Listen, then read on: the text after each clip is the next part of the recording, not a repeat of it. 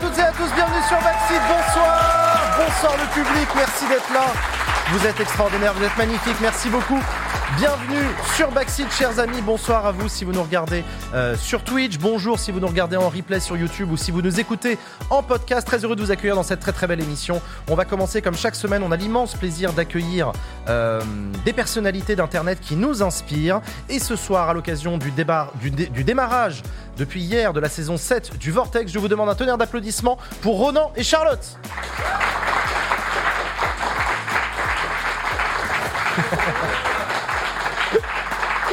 Venez vous installer, venez vous installer, chers amis. Bonsoir Charlotte, bonsoir Ronan, comment vous allez? Bah écoute, ça va bien. Tout roule? Ouais. Ça fait plaisir de vous accueillir sur le plateau de, sur le plateau de Backseat. Ronan, toi, tu es co-créateur, réalisateur, producteur et animateur du Vortex. T'as vu, ça en fait. Hein, Ouais, mais c'est un peu comme toi, tu vois. C'est Oui, c'est c'est- quand, tu, quand tu cumules plein de rôles. Tu cumules plein de trucs, tu es une personnalité d'Internet finalement. Charlotte, toi aussi, tu es vulgarisatrice sur YouTube. Ouais. Tu es aussi chercheuse euh, et réalisatrice de quelques épisodes du. Vortex. On va en parler. Euh, le Vortex, justement, parlons-en. Mais avant de parler du Vortex, je voulais d'abord qu'on parle de vous. Euh, de vous tous les deux. Charlotte, euh, comment est-ce que toi tu te présentes? T'es vulgarisatrice, t'es chercheuse, tu mets quoi en avant en premier? Ça dépend de la situation. Ouais, on va tu dire un peu euh, prise en étau entre euh, la vulgarisation et la recherche. Euh, je pense que justement cette double casquette, elle fait que j'ai un regard peut-être un peu différent autant sur la vulgarisation que le- la recherche, euh, parce que je vais avoir un regard critique un peu sur les deux. Donc toi sur internet, tu as une chaîne qui s'appelle la langue de chat, les langues de chat, c'est ça? C'est quoi comme chaîne? Qu'est-ce qu'on peut y retrouver? Alors à l'origine, je parlais beaucoup de linguistique, puisque je faisais euh, des études de, de didactique des langues, c'était l'enseignement des langues. Et puis petit à petit, au fil de mes études, je me suis diversifiée dans mes sujets pour faire un peu euh, de la vulgarisation de sciences sociales de façon générale. Bon là, ça fait un moment que j'ai pas posté sur ma propre chaîne parce que euh, je travaille aussi pour un magazine de sciences sociales qui s'appelle Monde Sociaux, avec Ouais. une chaîne qui s'appelle Avide de recherche, où euh, là aussi on est dans la vulgarisation de recherches récentes euh, en sciences Ok, d'accord. Ok, ok, trop cool. À côté de toi, donc Renan, Renan, toi, t'es un pilier d'Internet, du web français. Bah non, mais si, quand même. Tu le disais d'ailleurs quand on, quand on préparait l'émission, tu disais que t'as créé ta, ton compte sur Dailymotion le jour de la sortie Le du jour site. de, de la sortie du site, je l'attendais. ouais. Mais Ouais. c'est énorme, ça. En- je crois que c'était en septembre 2007 ou un truc comme ça. Mais j'étais à attendre, à recliquer que ça se rafraîchisse pour créer un compte Dailymotion et faire Ouais, je vais pouvoir uploader des vidéos en 360p. C'est la folie Un quart d'heure de vidéo C'était fou. Hein. C'était incroyable, la À l'époque, époque. c'était fou. hein. Mais à l'époque, c'était complètement barré. T'as Ouais. fait partie des Media Makers? Oui. Ça, c'était le programme Oui, de soutien à la création de Oui. Dailymotion. C'est ça qui s'appelait les Media. Makers à l'ancienne. À l'ancienne, exactement. Avec Ah. les vieux, que t'en t'en as eu quelques-uns ici. hein. Euh, T'as aussi bossé avec Usul. Bah oui. C'était sur JVC à l'époque. Ouais. Lui, il faisait le 3615. Toi, tu faisais Speed Games. Ouais, mais j'ai réalisé quelques 36-15. J'en ai fait une cinquantaine au début. pour, Ah oui, quand même. euh, bah, il fallait bien que quelqu'un tienne la caméra pour Usul. Ouais, bah ouais, quand même. Euh, Il y a eu Karim qui a fait les tout premiers épisodes. Et puis, on a déménagé. on a habité ensemble pendant quelques années. Donc, j'ai réalisé quelques épisodes avant que Dorian arrive. Et, et après, on a été un peu tous les trois. Et puis, au fur et à mesure, j'ai fait à Dorian Tu veux pas réaliser? Parce que j'ai des trucs à faire. Je crois qu'en régie, on a une vidéo, une de tes premières vidéos. Non, non, faut pas faire ça. Ah, si, si, si, on va carrément faire ça. Vous pouvez l'envoyer, s'il vous plaît Ah, on a des. Du dossier. Bonjour, c'est Rilmiop. Euh, suite à la demande de nombreux internautes, je vais expliquer comment faire euh, pour piloter un Vidjing avec cette petite euh, chose, un Wiimote et un Nunchuk. Donc, euh, comme vous pouvez le voir, j'utilise un MacBook Pro, je suis sous macOS 10, la dernière version, et j'ai un petit logiciel que l'on peut trouver sur le net qui s'appelle Osculator. Voilà. Voilà, on est allé diguer, quoi. Ouais, là, celle-là, elle est, elle est vraiment obscure. Vous êtes vraiment allé chercher très loin. C'est mais mon non, époque de. C'est le web des années 2000, c'est génial. Bah, c'est vrai. Et en, en plus, non, mais euh, je présentais euh, le travail que je faisais en tant que VJ, tu vois. Donc, je, Ah, t'étais VJ j'étais VJ dans la musique 8 bits, moi, tu vois. J'étais, euh, donc, les, les gens faisaient de la musique sur Game Boy et je faisais les vidéos derrière et je pilotais ces vidéos avec une Wiimote qui me permettait de faire interagir le public avec la vidéo derrière moi. Donc, c'est de la vidéo en temps réel. euh, et c'était, c'était cool. Toi, Charlotte, on parlait de vulgarisation. Ça a toujours été une évidence pour toi que ce que tu allais faire sur Internet, ça allait être de la vulga ou ça t'est venu comment?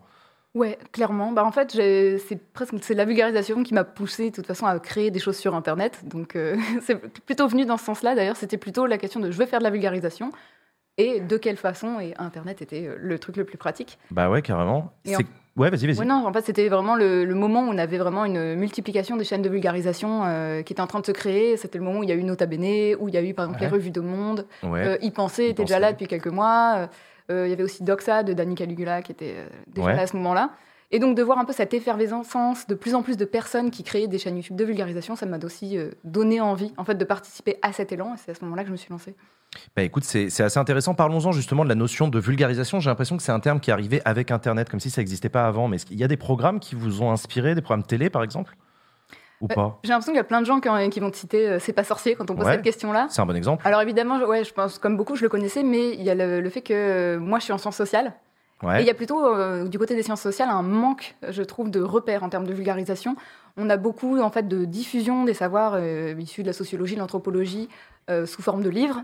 Et d'ailleurs, des livres qui s'adressent plutôt à des publics déjà un peu initiés. Ouais, c'est vrai. Quand tu vois les couvertures un petit peu austères, quand tu vois que c'est publié dans, publié dans des collections universitaires, faut savoir ce- en fait ce qu'on va y trouver et des trucs qui s'adressent vraiment à un grand public novice, il y en a très peu. Donc moi, c'était plutôt aussi ça qui m'a donné envie de me lancer, de me dire mais qu'est-ce qu'il y a là-dessus en linguistique? Qu'est-ce qu'il y a là-dessus en sociologie, en anthropologie? Et essayer d'aller vers cette petite niche-là. euh.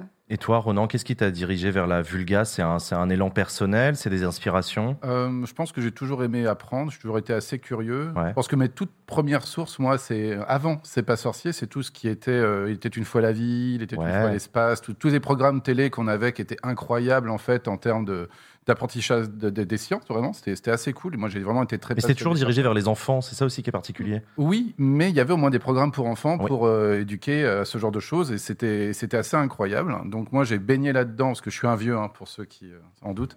Euh, pas tant mais, euh, ça. Sur internet, je crois que j'ai 400 ans. hein. Ça Ah, sur Internet, par contre, ça, t'es un, un dinosaure, je te, je te le dis Bah, tout de une suite. année ouais. c'est 10, tu vois, donc c'est- Ouais. Pire que l'âge de chien. Ouais, c'est horrible, c'est encore plus rapide. Euh, mais ouais, donc euh, il y a ça qui m'a beaucoup influencé. Euh, c'est pas sorcier un petit peu, mais en fait pas tant que ça. Moi, ce qui m'a vraiment plu ensuite, c'est l'émergence aussi des, bah, de Game One, tu vois, des télés où- Ouais. un peu faites à la main, où les gens parlaient de leur passion et puis pouvaient être vraiment geek, tu vois, ou nerd à l'époque, ça se faisait pas trop. Et, euh, et nous, on est tombé avec, euh, avec mon collègue euh, Cœur de Vandal à l'époque, euh, qu'on a monté notre émission en 2008 euh, en se disant on va parler de tout l'assisted speedrun, tu vois, le truc vraiment bien de niche obscur pour, pour le partager. Ça nous est venu assez naturellement. Et en fait, on s'est rendu compte qu'on faisait de la vulgarisation du jeu vidéo. Ouais. Et, Oui, c'est vrai, non, mais c'est vrai. et le jeu vidéo a démarré sur Internet plus tôt parce qu'il n'avait pas d'espace médiatique. Il n'y avait pas de programme intéressant de jeux vidéo à la télévision à ce moment-là, ou très peu. Game One était déjà en train de s'effondrer. Ouais, c'était déjà la fin de Game One, ouais. Il n'y avait plus rien, donc euh, bah, Joueur du Grenier démarre à peu près aussi à cette époque-là. Mais la vulgarisation n'est pas arrivée. Elle n'est pas encore, elle n'est pas encore démarrée à ce moment-là. Mais quand elle arrive, moi tout de suite, je trouve ça, euh, enfin, je trouve ça génial et c'est du contenu que je consomme beaucoup. Comme je produisais déjà quelques contenus vidéo pour jeuxvideo.com et tout ça, ben, j'ai commencé en fait à faire la même chose que je faisais pour les copains, mais à produire des gens qui faisaient de la vulgarisation. Est-ce qu'il faut forcément être un spécialiste de son domaine pour faire de la vulgarisation sur, de la vulgarisation sur ce domaine, Charlotte? Toi, tu es chercheuse en Ouais. l'occurrence, donc il y a, il y a une, je sais pas, une légitimité euh, particulière? Mais je trouve qu'en fait, c'est deux rôles. En fait, tu vas avoir des avantages, des désavantages des deux côtés. En fait, quand tu vas vulgariser quelque chose qui est vraiment dans ton domaine, la difficulté, c'est de prendre le recul et de se mettre à la place de la personne qui n'y connaît rien. Mhm. Ou euh, je pense que moi, plus je, je- par exemple, si je voulais vulgariser des éléments de ma thèse, j'ai beaucoup plus de mal à me remettre à la place des gens et à me dire, ok, on part d'où? Qu'est-ce qui peut intéresser les personnes? Euh, Qu'est-ce qui est évident Qu'est-ce qui ne l'est pas? Je vais euh, des fois avoir cette tendance à utiliser des termes techniques sans même m'en rendre compte parce que pour moi, ils sont évidents, je les utilise depuis des années. Alors que quand je découvre un domaine, bah, par exemple quand on travaille sur le, vortex et que je me dis j'ai envie de toucher à quelque chose d'un petit peu différent, bah, là en fait je retrouve un regard un peu plus neuf. Et donc il y a plus cette identification à la place du public et essayer de retrouver ça. Et en même temps, là, le- la difficulté, c'est de réussir à replacer, par exemple, des recherches scientifiques dans un contexte plus global Ouais. et de se dire quelle est la validité de ce travail quand on est face à des hypothèses un peu nouvelles, de les replacer dans le contexte scientifique général, de comprendre leur portée aussi. Et là, on va avoir le besoin, à mon avis, de se faire relire par des spécialistes. C'est un peu le truc qu'on dit tout le temps, mais c'est toujours euh, nécessaire pour. euh, Euh, toi, tu, toi, euh, toi, Ronan, c'est ça aussi qui vous a donné envie de créer le Vortex? Le Vortex, c'est ça C'est une ambition de, de vulgarisation? C'est une ambition de vulgarisation, euh, de transdisciplinarité aussi. C'est que, bah, en fait, de, de base, un YouTuber, c'est seul. Et nous, Oui, ce, qui nous intéressait, c'était justement de pouvoir les faire communiquer à travers un programme, euh, grâce à Arte aussi, parce qu'il il fallait quand même euh, du financement et on a la chance d'avoir cet accompagnement depuis 5 ans euh, d'Arte qui est assez incroyable en fait sur une émission qui n'est diffusée que sur YouTube, elle n'existe pas en dehors de YouTube. Mm. On est vraiment une- un truc expérimental un petit peu euh, là-bas et vraiment c'est ça qui nous a donné aussi beaucoup de liberté et vraiment de proposer en fait aux vulgarisateurs une expérience qu'ils ne peuvent pas faire seuls en fait. Et c'est pour ça qu'on s'est dit il faut que ce soit transdisciplinaire. Et on a aussi l'ambition qu'il y ait autant de garçons que de filles dans l'émission. Ouais. Quelque chose d'hyper important. Euh, et ça demande, c'est un challenge aussi de faire ça en vulgarisation en particulier parce que c'est quand même un milieu masculin. Euh, ça l'a toujours été. Hein, c'est Mm. pas, on, on subit comme tout le monde ce- ce- ce- cette chose-là. Et, euh, et puis bah, avec Charlotte, quand on s'est rencontrés, qu'on a commencé à discuter, c'est devenu une évidence que bah, qu'elle allait avoir quelques vidéos à faire de son côté. Et puis on- elle est super complémentaire. Elle n'a pas du tout les mêmes euh, inspirations que moi pour retrouver deux vulgarisateurs à faire travailler ensemble. On va en parler du Vortex. La saison 7 du Vortex a commencé hier avec la diffusion de la Ouais. première vidéo. Je propose qu'on regarde la bande-annonce et on se retrouve juste après pour en parler. Bonjour à tous, bienvenue au Vortex. Et ça y est, le son est de retour. Et, euh, mais on a testé, non, on a changé beaucoup de choses. Il y a des voitures, il y a des voitures aussi, toujours. Ça, c'est un truc de youtubeur, il y a des voitures. Dans cette nouvelle saison, c'est pas facile à dire. Il y a eu un beaucoup de changements. Ah, dommage, ça fait longtemps quand même. hein. Bonjour à tous, ça y est, le Vortex est enfin de retour. Alors, ça a pris du temps, mais on a fait beaucoup de changements. Et dans cette nouvelle saison, on va tenter des choses. Et voilà, nos nouveaux locaux. Et oui, fini la colocation. Maintenant, on va tourner dans nos bureaux là-haut. C'est ici qu'on invite les créateurs et créatrices de l'émission. D'ailleurs, en parlant de ça, il y en a plus. Genre, beaucoup plus. Bon, vous inquiétez pas, on fait toujours de la vulgarisation avec les meilleurs créateurs de YouTube. Mais pas que. Dernier point, les clés du Vortex seront données à d'autres présentateurs. Enfin, non, présentatrices pour le coup. Elles prendront ma place le temps de quelques épisodes afin de vous faire découvrir de nouveaux créateurs et des sujets passionnants. Chaque épisode est différent et on a hâte de vous faire découvrir tout ça. Et avant de se quitter, un petit amuse-bouche pour vous annoncer nos invités.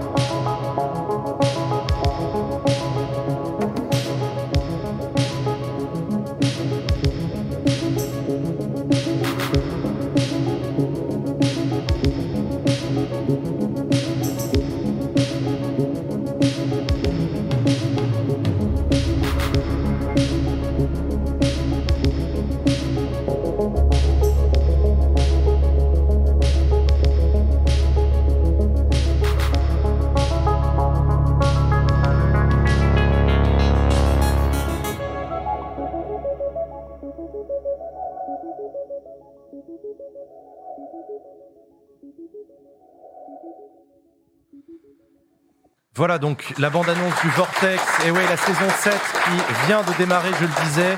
Euh, c'est quoi vos rôles tous les deux respectifs d'ailleurs sur la, la- fabrication du Vortex? Ronan, toi tu... Euh, alors moi je produis déjà, Ouais. donc c'est déjà pas mal de taf. Ensuite, euh, globalement, je réalise la plupart des épisodes que je peux présenter ou pas. Je peux intervenir dans l'épisode. Souvent, Ouais. je sélectionne les, les- les créateurs et puis on discute pas mal avec Arte de qui on invite, pourquoi faire.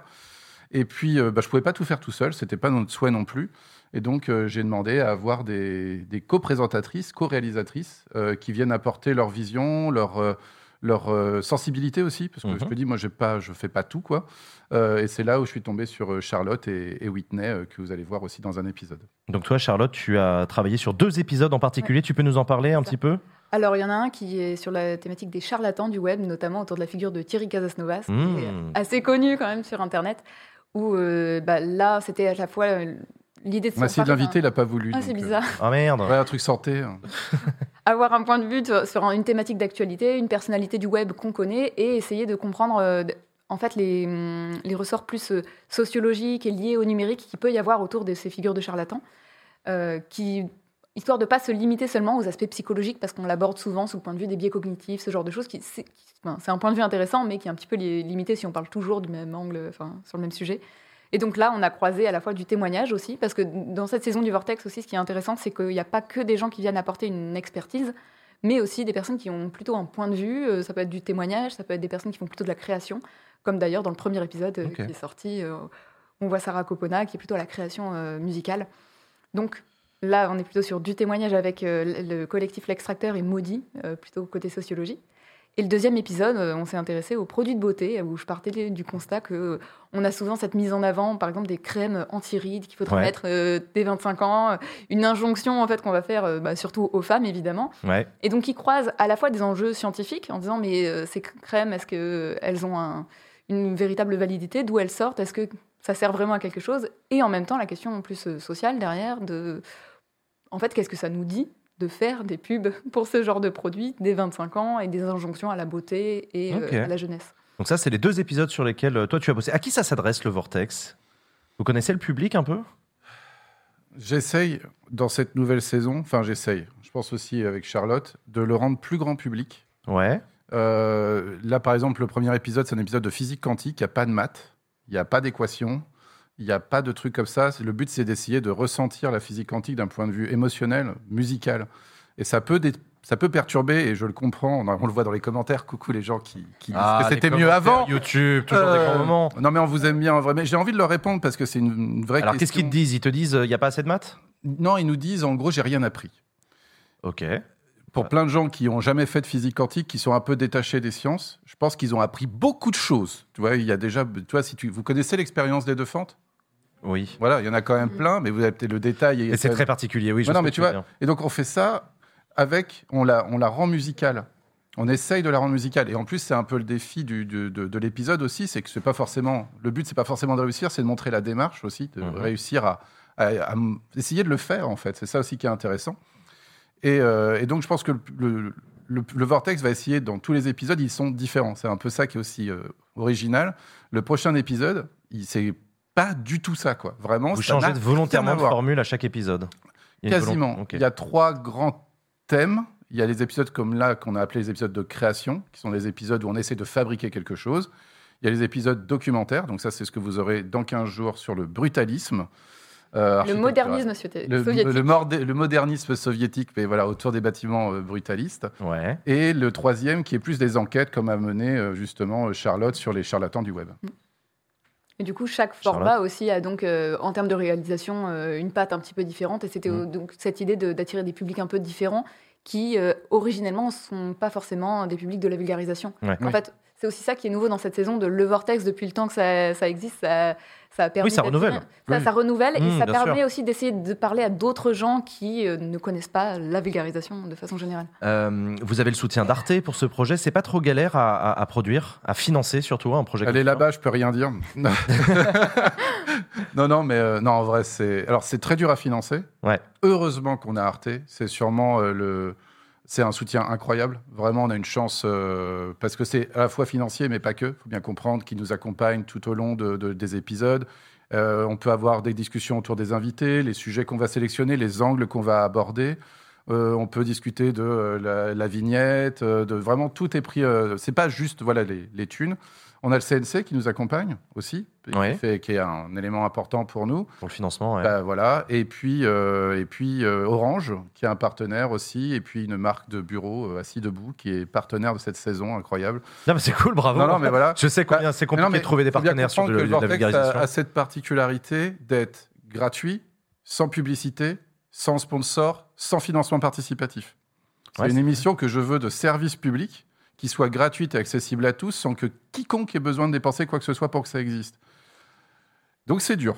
Donc c'est compliqué et on essaye, on est toujours un peu en PLS de thunes euh, en fin de saison, mais euh, bon, ça, euh, c'est la vie de la création et de la vulgarisation en particulier. Charlotte, est-ce que vous avez carte blanche pour le fond de ce que vous abordez sur la vulgarisation?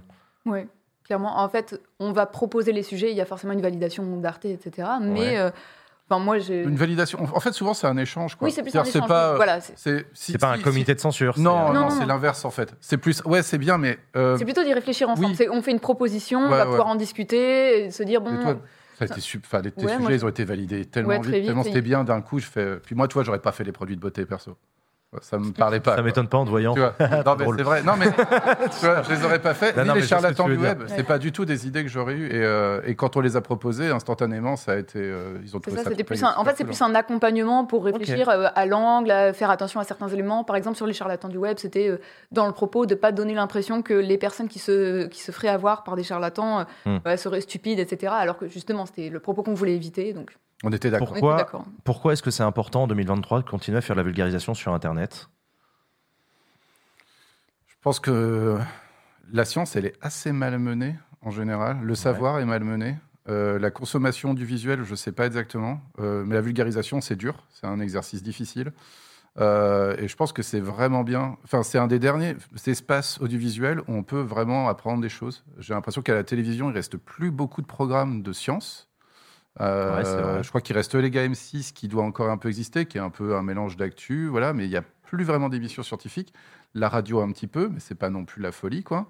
Et donc la vulgarisation, euh, c'est un peu fait sa niche, euh, je pense, sur le web, un peu comme le. Vraiment, moi, je fais souvent le parallèle avec le jeu vidéo parce que en vrai, c'est un peu le cas. Jeu vidéo qui, qui n'existait pas sur la télévision, on voit maintenant où il est euh, sur Twitch ou sur YouTube. Sur YouTube, oui, bien sûr. Non, non, évidemment. Et, et- et ça permet, je pense, à plein de gens de découvrir des sujets qu'ils auraient jamais eu l'occasion de découvrir. Je pense qu'il y a aussi l'intérêt de. Charlotte Je pense qu'il y a aussi cet intérêt de mettre les sciences en culture, en fait, en se disant, c'est pas, on n'est pas euh, au musée, Ouais. on n'est pas non plus dans un congrès scientifique ou ce genre de choses, on est vraiment dans bah, finalement une niche culturelle et de présenter les contenus scientifiques comme un contenu culturel parmi d'autres, Mm. de la même manière qu'on pourrait se renseigner euh, sur l'art, sur le jeu vidéo. Enfin, on peut aussi Voilà. vulgariser le jeu vidéo, mais c'est un autre rapport à la culture. Et donc, euh, d'intérêt, enfin, créer un intérêt chez des publics, euh, les amener vers, euh, vers ces sujets et juste, en fait, occuper un terrain, hein, je pense, en proposant et pas en imposant. On va continuer à parler de vulgarisation, mais avant ça, on va s'interrompre quelques minutes pour la chronique que vous attendez tous. C'est parti pour le PowerPoint de Vincent.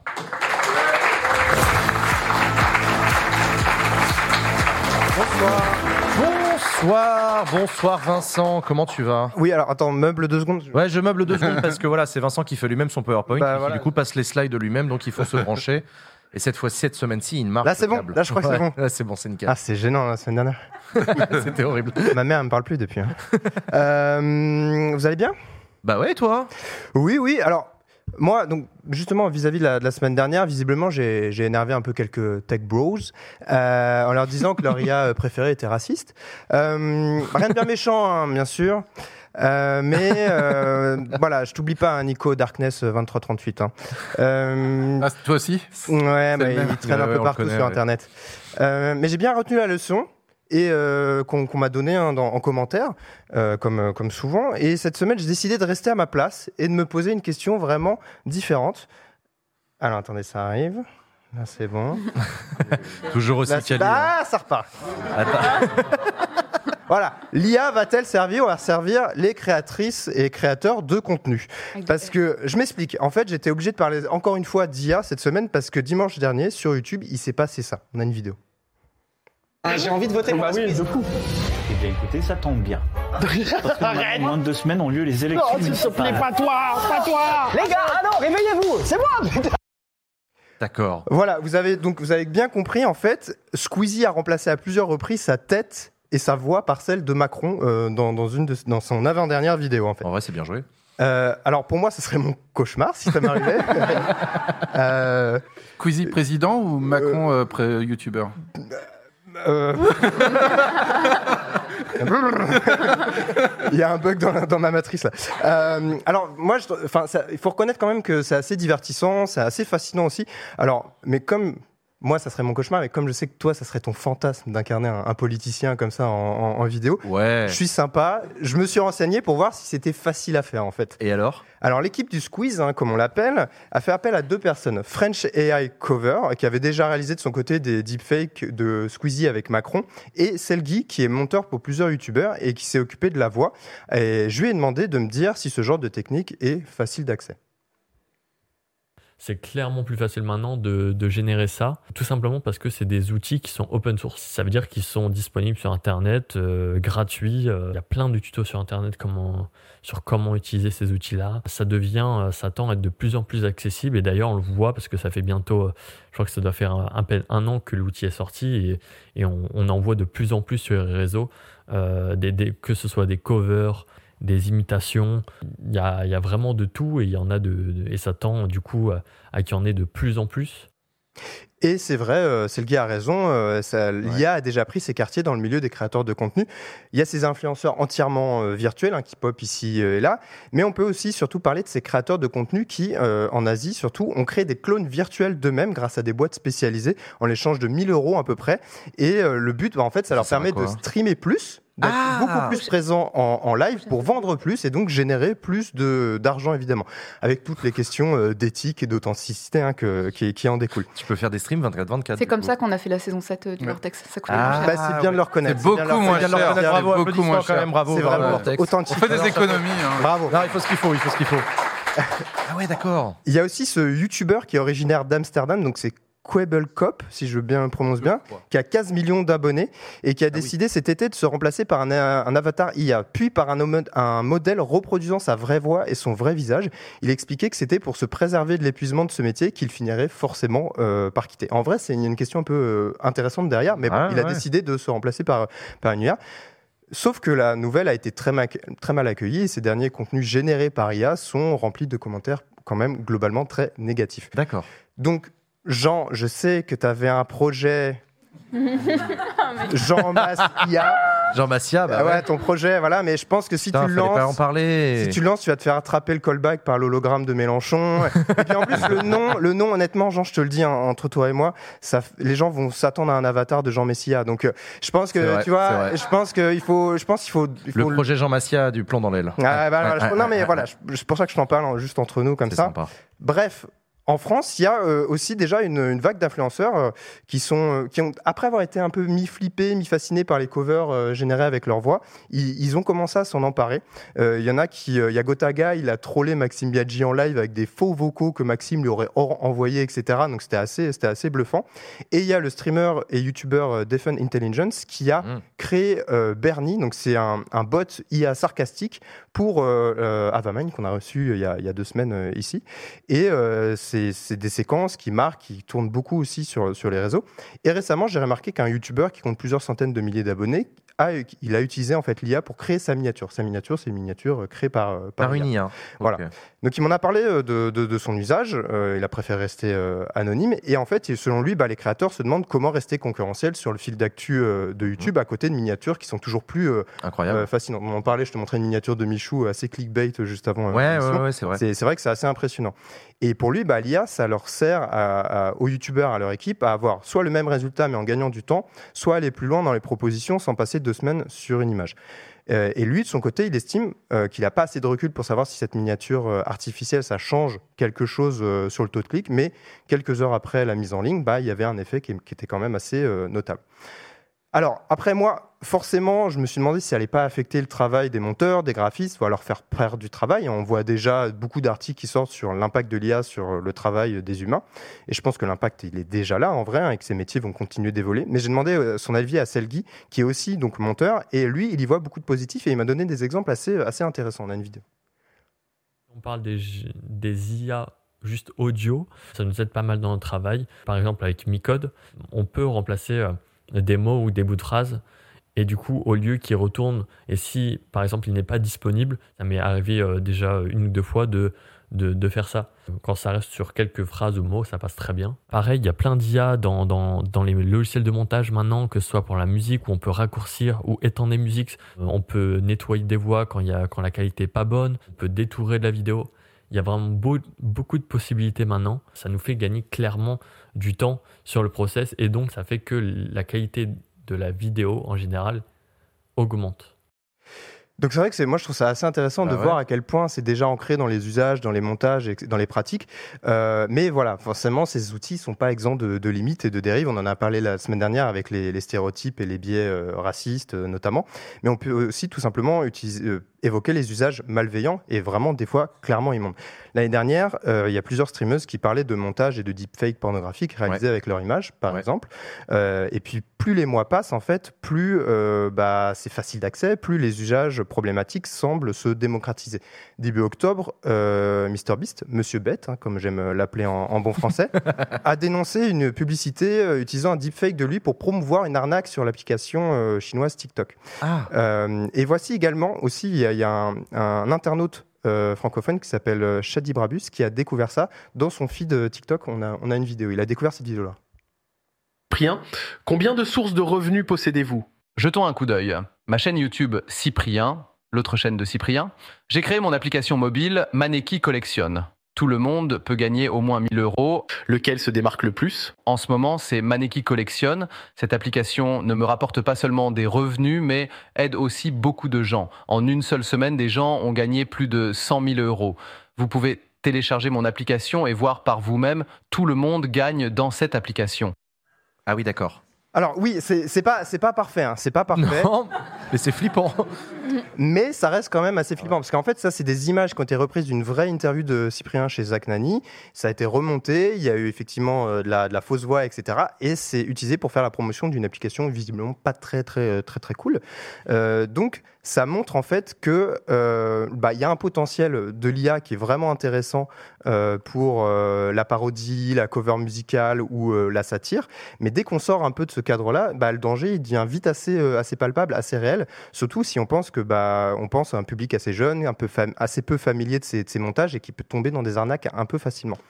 Et euh, donc l'urgence elle est assez euh, réelle et les législateurs bah, ils tardent à statuer sur une technologie qui avance bien plus vite que les que les textes de loi. C'est pour ça que YouTube a annoncé cette semaine euh, bah, plusieurs mesures un petit peu, et notamment qu'ils allaient imposer à ces créateurs de labelliser les contenus générés via l'IA. Euh, c'est d'autant plus important que la plateforme de Google investit toujours plus dans l'IA avec des outils, notamment un outil d'IA qui va permettre un- de doubler automatiquement ces vidéos dans une autre langue. Ça, ce qui est un truc quand même assez, euh, assez ouf quand, quand on y pense.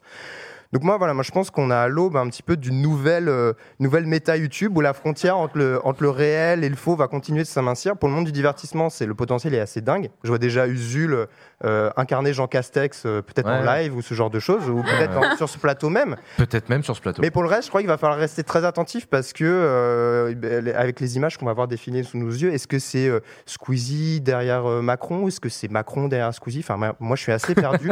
je vais vous laisser là-dessus. Passez une excellente fin de soirée et, et à bientôt. Merci de m'avoir écouté. Merci beaucoup, Vincent, pour ce PowerPoint exceptionnel sur les dangers de l'intelligence artificielle. Incroyable. Merci beaucoup, Vincent. Euh, pour ce PowerPoint exceptionnel, chaque semaine, quand on a le plaisir de recevoir des créateurs et des créatrices de contenu, on leur donne l'opportunité de venir nous présenter une assoce, un collectif, une cause, quelque chose qui leur tient à cœur. Cette semaine, on vous a proposé de venir nous présenter quelqu'un et j'ai l'immense plaisir de vous, de vous inviter à accueillir sur ce plateau Sylvain Radix.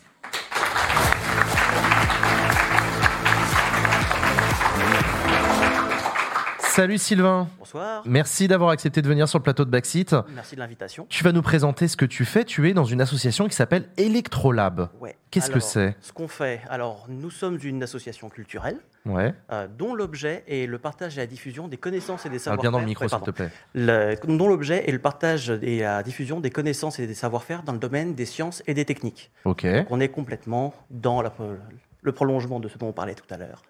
Voilà. Et donc, on est euh, avec vraiment une approche sur, centrée sur le faire. Faire et échanger. Vous êtes basé à Nanterre, c'est on ça est basé sur Nanterre, c'est ça. C'est un hackerspace. C'est ça. Ça, ça veut dire quoi? Alors, c'est un endroit où on pratique le hack. Avec ça, on a tout dit, on n'a rien dit. Alors, qu'est-ce que le hack hein, Euh, Ça vient de la scie, hein, le- une, une hacksaw, c'est une scie à métaux, ou euh, hacher des choses. Donc, en fait, on va prendre les objets, on va les ouvrir, on va ouvrir la boîte noire pour comprendre comment c'est fait, refaire sien l'objet, le comprendre et en faire autre chose, ou, ou pas d'ailleurs. C'est quoi la différence avec un Fab Lab? Euh, un hackerspace, c'est avant tout, alors c'est euh, centré sur une communauté. Il y a c'est vraiment cette euh, idée de comprendre vraiment le fondement des choses. Un Fab Lab, à la base, c'est un lieu de fabrication distribué. D'accord, Voilà. ok. Euh, tout ça a évolué depuis, mais voilà. le- mais c'est sur le, vraiment le, le fondement de Ok. Voilà. Ronan, pourquoi tu as voulu nous présenter Electrolab? Bah parce qu'on a été tourné chez eux. Ah Et oui, on a eu la chance euh, avec Monsieur Bidouille, euh, qui a travaillé déjà avec, euh, avec l'Electrolab, de, de faire. Il avait fait une vidéo, et puis quand on a eu Bidouille dans, dans, dans le Vortex, je lui ai dit euh, Je peux pas vous spoiler l'épisode parce que vraiment, faut pas. Mais on pouvait pas le faire sans eux. euh, vraiment, et euh, Sylvain nous a accueillis. J'ai trouvé le lieu incroyable. Euh, il m'a raconté un peu tout ce qu'il faisait là-bas. J'ai fait, mais vous êtes des grands malades. Nous, on faisait vraiment un truc ridicule par rapport à cap- aux capacités de l'Electrolab, quoi. Et, euh, et quand tu nous as, pro- quand tu nous as proposé en tout cas d'inviter euh, une asso, euh, j'ai assez peu hésité à, à faire venir Sylvain. ouais. On a quelques, quelques images du coup d'Ele- de- d'Electrolab à Nanterre. Un truc qu'il faut préciser pour ceux qui pour ceux qui savent pas, c'est la taille du truc. C'est absolument phénoménal. Vous avez des machines absolument énormes dans ce, cette, ce hackerspace. C'est une des richesses du lieu, parce qu'en c'est- l'identité du lieu, c'est la pluridisciplinarité, la pluritechnicité. Avoir des gens de tous les horizons techniques et non techniques, voilà, de niveaux différents, de cultures différentes, et qui vont venir faire et échanger. Et du coup, pour accompagner ça, pour pouvoir faire des choses, pour pouvoir expérimenter, apprendre avec l'objet qui est la technique, il faut des ateliers. Donc du coup, il faut de la mécanique, il faut de quoi faire de la couture, il faut de quoi faire de l'électronique, il faut de quoi faire de la microélectronique, voilà, parfois de faire de la nanotech, il y a de, il y a de quoi jouer aussi. Donc voilà, donc il y a de la fonderie, il y a de tout. Donc ouais, il y a 1500 mètres carrés d'ateliers. Non, c'est énorme. divers. Et surtout, on, disait, on parlait tout à l'heure d'avoir des lieux où on fait des lieux vivants. Et là, c'est l'idée, c'est d'avoir le lieu vie, des zones naissent, vivent, meurent, et ça se renouvelle au fur et à mesure de ce que font les gens. Et ça s'adresse à quel public? Parce que est-ce que c'est possible d'y aller si on est un total néophyte, qu'on n'y connaît rien au fonctionnement des choses? Justement, c'est pour apprendre? C'est l'idée, c'est vous êtes membre, vous êtes chez vous, et c'est pour faire, découvrir et échanger. Il n'y a pas de question de ouais, mais je sais pas faire. Mais moi, je suis littéraire. Est-ce que j'ai le droit de m'intéresser à la technique? Évidemment que oui. Tout le monde est le bienvenu. Voilà, c'est le. Et si vous avez envie de vous intéresser, si vous avez envie de venir voir et autres, venez, n'hésitez pas. Electrolab ou d'autres lieux, hein, si vous n'êtes pas en Ile-de-France. Mais voilà. Je crois que tu nous disais quand on préparait l'émission que le président d'Electrolab était un néophyte total au début. Alors, le président de l'actuel Electrolab voilà, n'est pas quelqu'un de formation et commercial, il n'est pas de, quelqu'un issu du monde de la technique. Voilà, donc euh, on peut tout à fait. euh, Bon, et du coup, est-ce que, que- que- dans quelle démarche est-ce qu'on vient d'habitude? C'est pour faire réparer un objet qui marche plus? C'est quoi? Alors, pour faire réparer un objet, non, parce que le- la seule chose qu'on ne fait pas, c'est faire à la place des gens. D'accord. L'idée, ça va être que les gens puissent se réapproprier les techniques, les savoir-faire, pour qu'ils puissent faire eux-mêmes. Voilà. Donc, les gens, ils arrivent parfois avec des projets à eux, parfois 200 projets à eux, euh, parfois euh, avec pas de projet spécifique du tout. Et euh, ils vont du coup intégrer un projet de l'association ou un projet d'un groupe, ou parfois ils viennent juste pour échanger, pour découvrir. Et ça peut évoluer aussi. Des gens arrivent avec un projet, puis ils, finissent, ils, arri- ils finissent avec 200 projets. Je crois que tu es venu avec un objet que tu voulais nous présenter. C'est un truc que vous avez fait euh, à, à Electrolab? Ouais, alors c'est une, euh, en fait, c'est une illustration de jusqu'où on peut aller, hop, pardon, jusqu'où on peut aller en, en amateur, voilà. Et ça va être le, alors qu'est-ce que c'est? Alors c'est le euh, modèle d'ingénierie d'une carte de télécommunication pour un nanosatellite. Ah oui, quand même. Voilà. Donc ça a été fait par des amateurs de l'Electrolab et de l'AMSAT, aussi, qui est une autre association là- là-dedans, avec du support euh, industriel de Paradrelis. Donc à nouveau, une, euh, ajouter à cet aspect de transdisciplinarité, de genres de cultures différentes aussi, des gens du monde de l'entreprise. Et le LATMOS, qui est un laboratoire du CNRS, qui a permis d'embarquer la charge utile, parce que du coup, sa sœur est maintenant en orbite depuis mars dernier. Voilà. Donc, Donc euh, ça, c'est le jumeau d'un truc qui est actuellement dans l'espace. Exactement. Voilà. Et c'est fait en open source, en open hardware. Tout est disponible, c'est reproductible. Et c'est avant tout un objet pédagogique pour le faire, mais ensuite expérimenter avec les modes de modulation, le- le- les logiciels au sol, etc. etc. Et à quoi ça sert en l'occurrence ce satellite-là? Tu peux nous expliquer un peu Alors, euh, la mission principale du satellite, c'est de faire de la mesure de rayonnement de la Terre Ok. pour, voilà, pour étudier, en gros, pour affiner les modèles de réchauffement climatique. Voilà. Donc c'est avant tout un, un- un satellite de recherche, un satellite universitaire. Et euh, il restait un peu de place sur le satellite, et donc Latmos nous a proposé d'embarquer une carte, et on les en remercie. Et ils ont même participé aussi enfin, à- au financement de la carte pour euh, bah, la fabriquer. Mhm. C'est une somme. Et, et du coup, voilà, ça a permis de... C'est du, du bénévolat l'Electrolab quand on vient. euh, C'est du bénévolat. Ok, Voilà. d'accord. Il y a même des entreprises qui sont membres d'Electrolab. Tu peux nous en parler? Alors, tout à fait. Si 95% des membres sont là sur un mode loisir, euh, on a aussi des gens qui viennent pour travailler. Euh, voilà. La, ce- la chose auquel on tient, c'est qu'ils ils restent membres. Voilà, ils ont, et donc ils ont les mêmes droits et devoirs qu'un membre. Ils ont une voix en vote à l'AG. Et on a euh, la chance d'avoir des gens qui jouent le jeu du faire et échanger. Et ce, du porteur de projet jusqu'au grand groupe qui passe. Euh, voilà. Et donc ça vient enrichir l'écosystème à nouveau pour avoir aussi cet aspect culture industrielle, pour mettre les mains dans le cambouis, savoir comment ça fonctionne la technique, mais aussi l'industrie. Bah, avoir des gens de l'industrie permet d'avoir voilà, ce, ce retour, cette, euh, cet aspect vivant. Charlotte, toi, tu es déjà allée dans un hackerspace?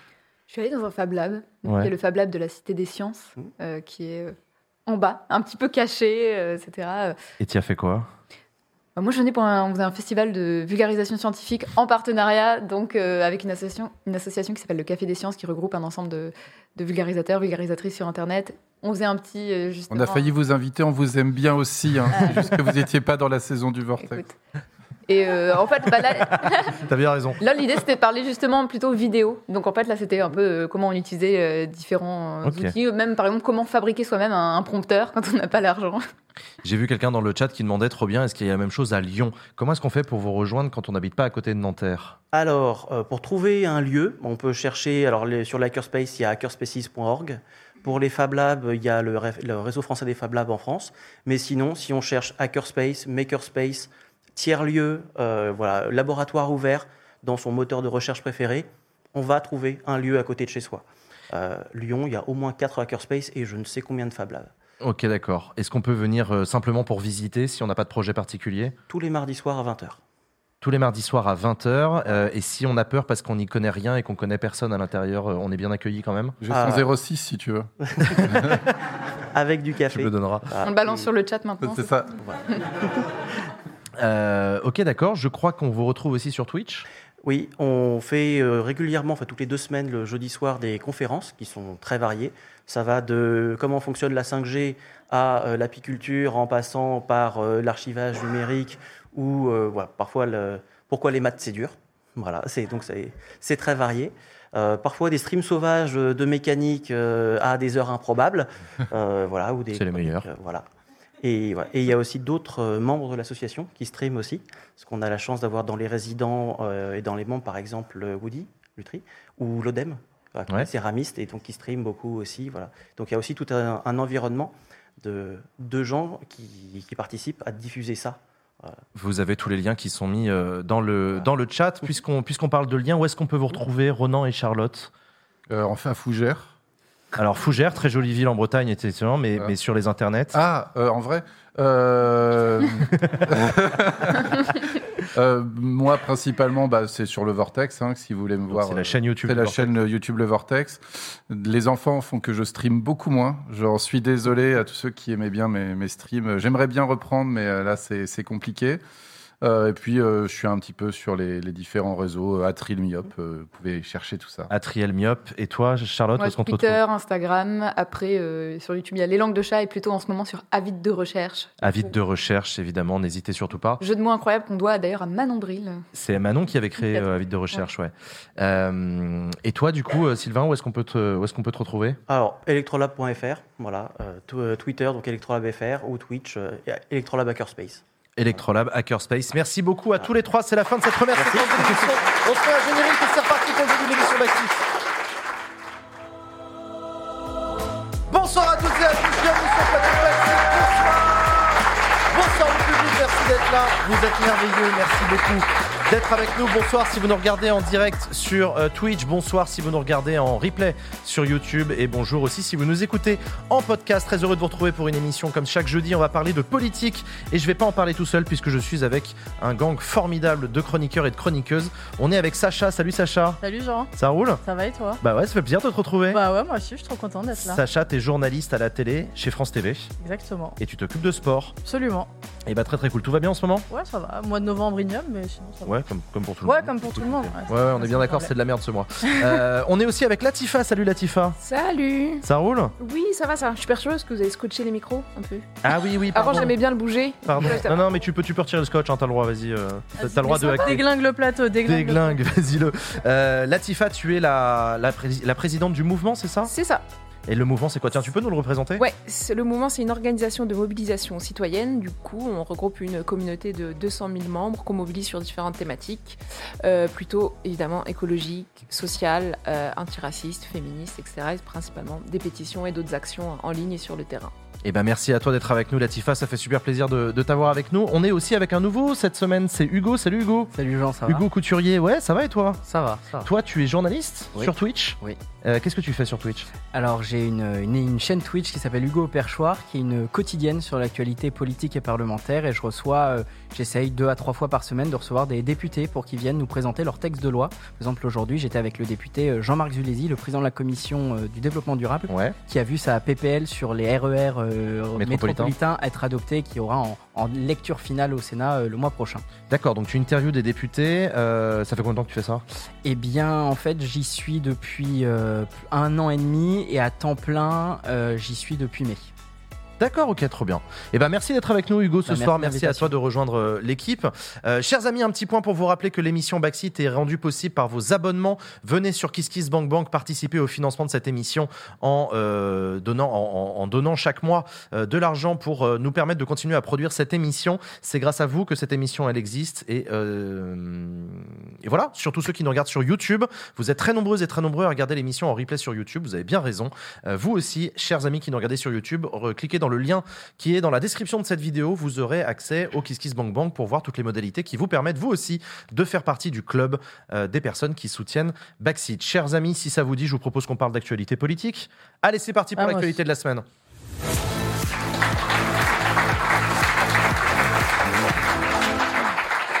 Beaucoup d'actualités cette semaine, beaucoup d'actualités euh, au menu. On voulait discuter d'un truc, euh, c'est la, Commission européenne qui est en train de définir ce que c'est qu'un viol. Alors c'est un petit peu particulier de comprendre parce qu'en plus la France est en train de bloquer cette, cette, euh, cette discussion. Il y a un projet de directive de la Commission européenne qui, qui prévoit de lutter contre les violences sexuelles et sexistes. Et dans la lutte contre les violences sexuelles et sexistes, il y a l'un des articles qui prévoit de définir au niveau européen ce qu'est un viol et la France bloque.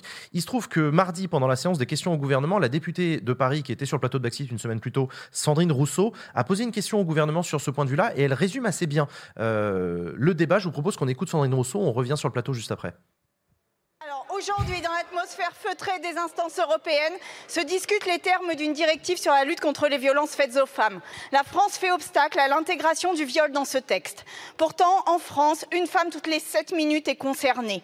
En France, 99,4% des viols ne seront jamais sanctionnés. La loi française, telle qu'elle est écrite aujourd'hui, suppose que les femmes sont toutes et tout le temps a priori consentantes. Il faut qu'il y ait menace, surprise ou contrainte pour que la justice puisse éventuellement statuer.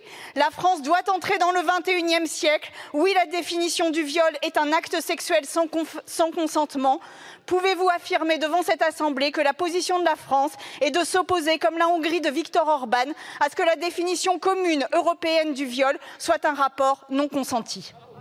Donc vous avez compris que Sandrine Rousseau critique la position de la France. Elle, elle souhaiterait que l'Union européenne puisse aller au bout euh, de cette démarche. D'où ça vient cette idée qu'a l'Union européenne de s'interroger sur la notion de viol? Latifa, Sacha, Latifa, t'en penses quoi? Euh, oui, bah parce qu'il y a des différences euh, dans la législation des, différents pays, et que, enfin, que évidemment, quand on définit le viol comme étant entre guillemets juste une absence de consentement, là où en France, il faut prouver violence, faut, euh, euh, surprise, menace, etc. Ça, ça, ça change, ça change beaucoup de choses, et qu'il y a pas mal, euh, et que la France en fait fait partie des pays pour le coup les moins progressistes, euh, les moins progressistes là-dessus. Euh, et ce qui est paradoxal, c'est qu'on appelle à euh, Emmanuel Macron qui a dit que, la cause, enfin, que les violences faites aux femmes seraient une grande cause nationale, Ouais, et qu'il a de le moyen de quinquennat, de ses quinquennats. Ouais, ouais, ouais. Ouais, ouais, c'est la même pas- grande cause pour- ça fait deux quinquennats. la Et, euh, en fait, euh, je pense que c'est euh, ouais, c'est aussi le problème parce que là, il peut- le gouvernement français peut prouver en acte et le président Macron que, que il traduit cette grande cause en, en, en action concrète. Mais après, je pense qu'il y a aussi des choses qui sont plus politiques parce que, euh, par exemple, en ce moment, c'est euh, la hum, présidence espagnole euh, de l'Union Ouais, européenne. de l'Union européenne. Et donc, euh, euh, le gouvernement espagnol euh, aimerait aussi euh, beaucoup euh, avoir euh, euh, cette victoire dans, dans, dans, dans la poche, on va dire, pour dire, euh, Mm. voilà, en Espagne, bah, on a réussi à faire voter au niveau européen cette avancée que la France n'avait pas, etc. Et, Euh, au et là, niveau le- local, excuse-moi, Ouais. l'Espagne, c'est quand même un des pays les plus avancés de l'Union européenne sur la question des violences euh, sexuelles euh, Et sexistes, et sexistes. Et Pedro Sanchez qui a sauvé son poste aujourd'hui euh, suite à un Premier ministre espagnol Ouais, qui a sauvé son poste à quelques voix près, euh, c'était serré. Ok, d'accord. Donc du coup, pour toi, il y a un agenda aussi européen politique qui justifie euh, les bisbilles? Ouais, voilà, c'est ça. Et aussi, quelle sera la position de l'Allemagne, où euh, le ministre de la Justice est plutôt progressiste, etc. Et, et ce qui, euh, en fait, on attend beaucoup euh, de l'Allemagne et de son positionnement, et c'est un des principaux acteurs de cette histoire sur lequel il faut faire pression si on veut que cette définition plus large soit, soit adoptée. Mais, mais voilà, c'est vrai que il y a euh, pas mal d'enjeux européens là-dedans. L'opposition de la France, semble-t-il, elle vient d'Emmanuel Macron euh, assez directement. Hugo, tu saurais nous expliquer pourquoi est-ce que la France estime qu'il faut s'opposer à cette évolution? Alors, ce qui, était expliqué, c'est que euh, il voulait pas qu'il y ait en fait euh, une modification du système français en fait, et que euh, si Emmanuel Macron euh, changeait, enfin acceptait ce niveau-là, et ben ça ferait perdre un peu la puissance de la France par rapport à ça, à ce qui a, à ce qui a été décidé et ce qui est dans le système français actuellement. En fait, c'est ils ne veulent pas changer ce qu'on a actuellement. Et je crois que la France, contestent aussi la possibilité pour l'Union européenne de définir ce que c'est qu'un viol parce que ça n'appartient pas aux compétences de l'Union européenne, c'est du droit ça. pénal. Le, le droit pénal relève du droit intrinsèque de, de- de chaque État. Donc euh, ce serait, euh, ce serait quand même une petite, euh, comment dire, euh, perte de Mm. légitimité pour un État. et de, le juridique, c'est dans les. J'arrive pas à parler ce soir, c'est Ouais, insupportable. t'inquiète, c'est le mois de novembre, c'est le mois de novembre, on est tous clacos. Mais attends, Non, il y a- le, le, ouais, le, Il y a le quelqu'un P- qui dit- Le, dire. le- le pénal de révèle des ouais. fonctions régaliennes euh, Des États, il veut pas que l'Union européenne voilà, et là-dedans. ce serait une perte de. Il y a quelqu'un qui dit en gros on délègue à l'Europe. Non, justement, on délègue pas. C'est c'est justement tout le problème, c'est que enfin, la- tout le sujet, Le- le c'est que la France ne veut pas déléguer refuse ce- que l'Union européenne vienne mettre son nez dans des dans des dans des dans des affaires pénales, dans le code pénal, sur des trucs qui ne relèvent pas de ce qui peut relever de l'Union européenne. En l'occurrence, je crois que c'est le terrorisme Ouais. euh, et deux trois autres délits comme ça, mais des, des délits transnationaux, les- les- le trafic euh, trafic d'influence aussi, le, le- Mais- le- Mais bref. c'est vrai que oui, et c'est vrai qu'il y a la crainte que ça ouvre un précédent, bien que sur le plan juridique c'est possible parce que la Commission se lance pas dans une proposition, une directive comme celle-là en se disant que les législations nationales peuvent pas euh, l'intégrer. Et euh, mais euh, ouais, après l'autre option c'est que le gouvernement décide de le faire lui-même dans la législation nationale. Hugo? Ouais, et de ce que j'ai lu aussi dans divers articles sur le sujet, en fait, il y a une unanimité euh, sur tout le texte, à l'exception de cet article-là. Donc, à voir, est-ce que, je ne sais pas si c'est techniquement possible, mais bah, juste adopter le texte sans cet article 5 et ensuite revenir dessus euh, peut-être euh, prochainement. Mais c'est vrai qu'effectivement, ce que tu disais sur la présidence aussi de la victoire euh, pour euh, l'Espagne, c'est parce qu'en fait, dans les prochains pays qui auront la présidence de, de l'Union euh, européenne, en fait, il y a euh, bah, deux pays qui sont la Pologne et euh, la Hongrie qui sont plutôt à tendance. C'est les prochains à venir là sur la liste Il y a la, Belgique, il y a la hein. Belgique, Il y a la mais Belgique. les deux d'après, c'est euh, la Pologne et la Hongrie. D'accord, donc en gros, si on veut avancer sur les violences sexuelles et sexistes, c'est avant. Avant Bah, c'est ça, c'est 2000, maintenant. euh, Même avant si là, il y a un 2000. gouvernement, je, alors je sais pas où on en, En est Pologne, après les élections. changé, ouais, ouais. c'est ça, ça a changé. Je sais pas où on en est euh, quand si le gouvernement est déjà rentré en place ou en vigueur, mais normalement à ce moment-là, il y aura, ce sera le gouvernement actuel. Et pour revenir sur le, sur le fonctionnement en droit pénal, effectivement, l'idée qu'a l'Union européenne, c'est de définir le viol par l'absence de consentement de la victime, alors qu'en droit pénal français, le viol est euh, caractérisé par la méthode par laquelle le, le viol a été, euh, a Ouais. été effectué, c'est-à-dire la contrainte, la violence, La la surprise. ou Ah. euh, il y en a une quatrième, je sais plus, que je sais jamais. La violence. Mm. Euh, donc voilà, j'avoue avoir un petit peu du mal à comprendre pourquoi est-ce qu'Emmanuel Macron freine sur ce truc. Ça a quand même l'air d'être un progrès facile. Enfin, je sais pas, il veut pas que l'Union, il veut pas que la France évolue sur la question de définition du viol. J'ai du mal à comprendre. Bah, c'est la Lui question qui est un grand parlait, européen euh, en plus, tu vois. Oui, c'est la question dont on parlait tout à l'heure. Est-ce que le gouvernement cra- craint pas que ça fasse un, pré- un précédent dans le fait que dans euh, la- une compétence pénale ou en tout cas une loi pénale émane directement euh, euh, d'une législation européenne Euh, Est-ce que c'est euh, la crainte? Je sais Mhm. pas, mais en tout cas, euh, c'est vrai que c'est pas. Ouais. J'arrive pas à voir où est-ce que ça créerait. Bah, c'est peut-être la Euh, modification des pas. termes en fait. C'est juste que pour lui, peut-être qu'il con- qu'il considère que non consenti, c'est trop flou. Enfin, je, je- De toute façon, j'ai l'impression qu'il y a semblerait beaucoup de que choses qu'on le, le sujet a été abordé lorsque Roberta Metsola, euh, la présidente du Parlement européen, a rencontré Emmanuel Macron. Ils ont abordé le sujet. Euh, apparemment, il a gardé le silence. Et c'est euh, plus tard, là, pendant le trilogue, c'était ce mardi, que la France a bloqué sur cet article 5. Après, de toute façon, euh, euh, l'article va revenir en discussion normalement, soit euh, en, enfin, ça sera plutôt le cas en décembre, parce que là, ils ont tellement, ils enfin, il y avait tellement de désaccords qu'ils ont voté tout le reste, Mhm. plutôt euh, sur le, ouais, sur, sur, sur lequel tout le monde est ok. Ils se sont dit bon, bah cet article 5, on se le garde pour décembre pour le prochain trilogue, parce que là, on va pas réussir à, on va pas Mhm. réussir à se mettre d'accord. Donc, on a, on a un peu de, peut-être qu'il va changer encore d'avis, le connaissant, ça nous étonnerait pas. Non, mais oui, c'est c'est possi- c'est possi- c'est possible qu'il change d'avis. Hugo? Un dernier truc Non, je, Non, je- je- non, je croyais que tu non, voulais je regardais le truc. chat, je regardais le chat. Tu as bien raison. Euh, J'ai vu qu'il y avait des problèmes techniques, effectivement. Je vois qu'ils ont continué à avoir des clignotements sur l'image. Vous inquiétez pas, l'équipe technique est dessus. Ils sont en train de changer des câbles. Normalement, ça devrait être réglé. Euh, un gros merci à l'équipe technique de Backseat qui bosse pendant l'émission pour que l'émission soit toujours plus belle. Euh... Oh bah ouais, merci pour les applaudissements, c'est sympa. Merci beaucoup. Euh, autre sujet qu'on voulait aborder ensemble, la question de la précarité alimentaire. Alors, il y a eu cette affaire du ticket restaurant. L'affaire du, ticket- du, tic- du ticket restaurant, c'est un truc qui date de 2021, euh, je crois, euh, et, qui devait, et qui devait arriver à terme pour le 1er janvier 2024. Euh, la possibilité d'utiliser des tickets resto pour acheter des denrées alimentaires, euh, y compris des, des denrées euh, non immédiates. Ouais. Pas des plats préparés, voilà, Pâtes, c'est ça que je euh. Pour acheter des pâtes, du riz, de l'huile, etc. En cette période de forte, euh, de forte euh, inflation. Donc, la, la- la mesure devait s'arrêter au 1er janvier. Et finalement, on a appris de la bouche d'Olivia Grégoire euh, que ce sera bien prolongé a priori pour 2024. Ouais. Latifa. Oui. Et Thierry Marx, il n'est pas content. Parce que j'ai Oui, Marx a demandé à être reçu par Elisabeth Borne dans les meilleurs délais. Pourquoi, pourquoi, Parce que pourquoi, ça va pas du tout. Bah, parce que du coup, la restauration, si les gens Ah. ils peuvent acheter des pâtes et faire les pâtes chez eux et qu'ils Ils peuvent vont moins pas au utiliser resto. leur ticket resto, ils vont moins au resto. D'accord. Et D'accord, oui. donc c'est les restaurateurs, c'est le lobby vrai. des restaurateurs qui aurait préféré qu'on puisse plus acheter des Ouais. pâtes et du riz. euh, Mais au-delà de ça, ce qui est assez dingue dans cette histoire, c'est comment ça a été. euh, Enfin, Ah, la communication est folle encore. comment hein. c'est un pagaille. En fait, ouais, je- personne s'est rendu compte. En fait, personne s'est dit Ah zut, en fait, c'est jusqu'à fin, fin d'année. Donc, déjà dans le gouvernement. dans la loi, Mais dans oui, c'est ça. Ouais, c'est- ouais, non, mais personne s'est dit ça se termine. Qu'est-ce qu'on en fait? Est-ce qu'on prolonge? Est-ce qu'on Enfin, donc c'est dire la place qu'occupe la précarité, à quel point ça occupe leur quotidien, de se dire que ah bah peut-être que ça, ça va impacter des gens de plus pouvoir acheter des pâtes avec leur ticket resto. C'est une bille gratuite qui a été offerte aux oppositions par le, par le gouvernement, par leur impréparation sur le sujet. En fait, c'est là, ça a été- Ouais. c'est du pain béni pour, euh, pour la gauche euh, pour taper sur. C'est vrai que ça a tout l'air d'un couac gouvernemental, le truc auquel personne ne pense et qui passe à l'as en plein 49.3 sur le budget. Parce que typiquement, ce genre de sujet, c'est des questions qui sont discutées dans le budget. Mm. Quand il y a des- Quand il y a un budget qui est voté à l'Assemblée nationale, pas en 49.3, eh ben, il y a des heures de discussion en commission où l'opposition vient avec des amendements. Et parfois, il y a des amendements qui proposent typiquement de prolonger une mesure de justice comme ça. Et le gouvernement, c'est parce que l'amendement est déposé qu'ils disent Ah oui, putain, c'est vrai, on avait oublié. Ah bah ouais, ouais, ouais, non, mais vas-y, avis favorable. Vas-y, non, vas-y, on le met celui-là. C'est c'est OK pour nous. Et voilà, un budget, ça, c'est- ça, ça se travaille et ça se fait en lien avec le Parlement. Mais bon, là, comme il y a, comme il y a à nouveau 49.3 deux ans de suite, le gouvernement est un peu passé à l'as sur ce truc-là. Tu l'as dit, ça euh, permet de jeter un, un- un coup de projecteur sur la question de la pauvreté. Il y a deux rapports qui sont sortis, celui de l'INSEE sur la pauvreté et les inégalités, qui montre qu'il y a 9,1 millions de pauvres euh, en 2021 et euh, le rapport du Secours catholique sur l'état de la pauvreté en France, qui montre notamment que la pauvreté touche principalement les femmes. ouais. Latifa Et, ouais, et les femmes de plus de 50 ans aussi.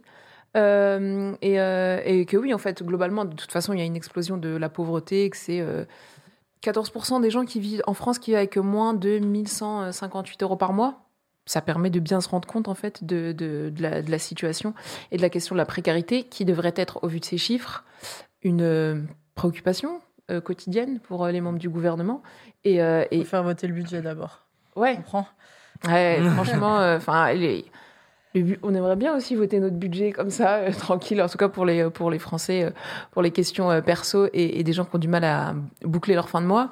Mais, euh, mais ouais, c'est vraiment euh, cette lumière-là que ça jette et aussi ce qui m'a. Au-delà de l'incompétence dont on peut parler du gouvernement ou quoi, mais c'est comment après tout le monde s'est précipité pour mettre sa petite proposition en fait, parce qu'ils se sont dit pour que ça passe vite. Mhm.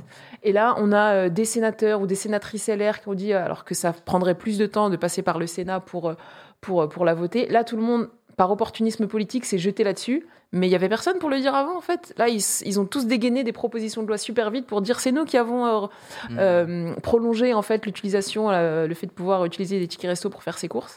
Mais avant, il y Ouais. avait personne. Donc c'est ça aussi qui me, ouais, qui me dégoûte un peu en vrai. Si, c'est vrai. hein. Si, si, quand j'ai lu ça, je me suis dit waouh. Et moi, je trouve que ça donne aussi l'impression, parce que tous les chiffres qui ont été donnés, c'est euh, après l'année post-Covid, donc pour l'année de 2021.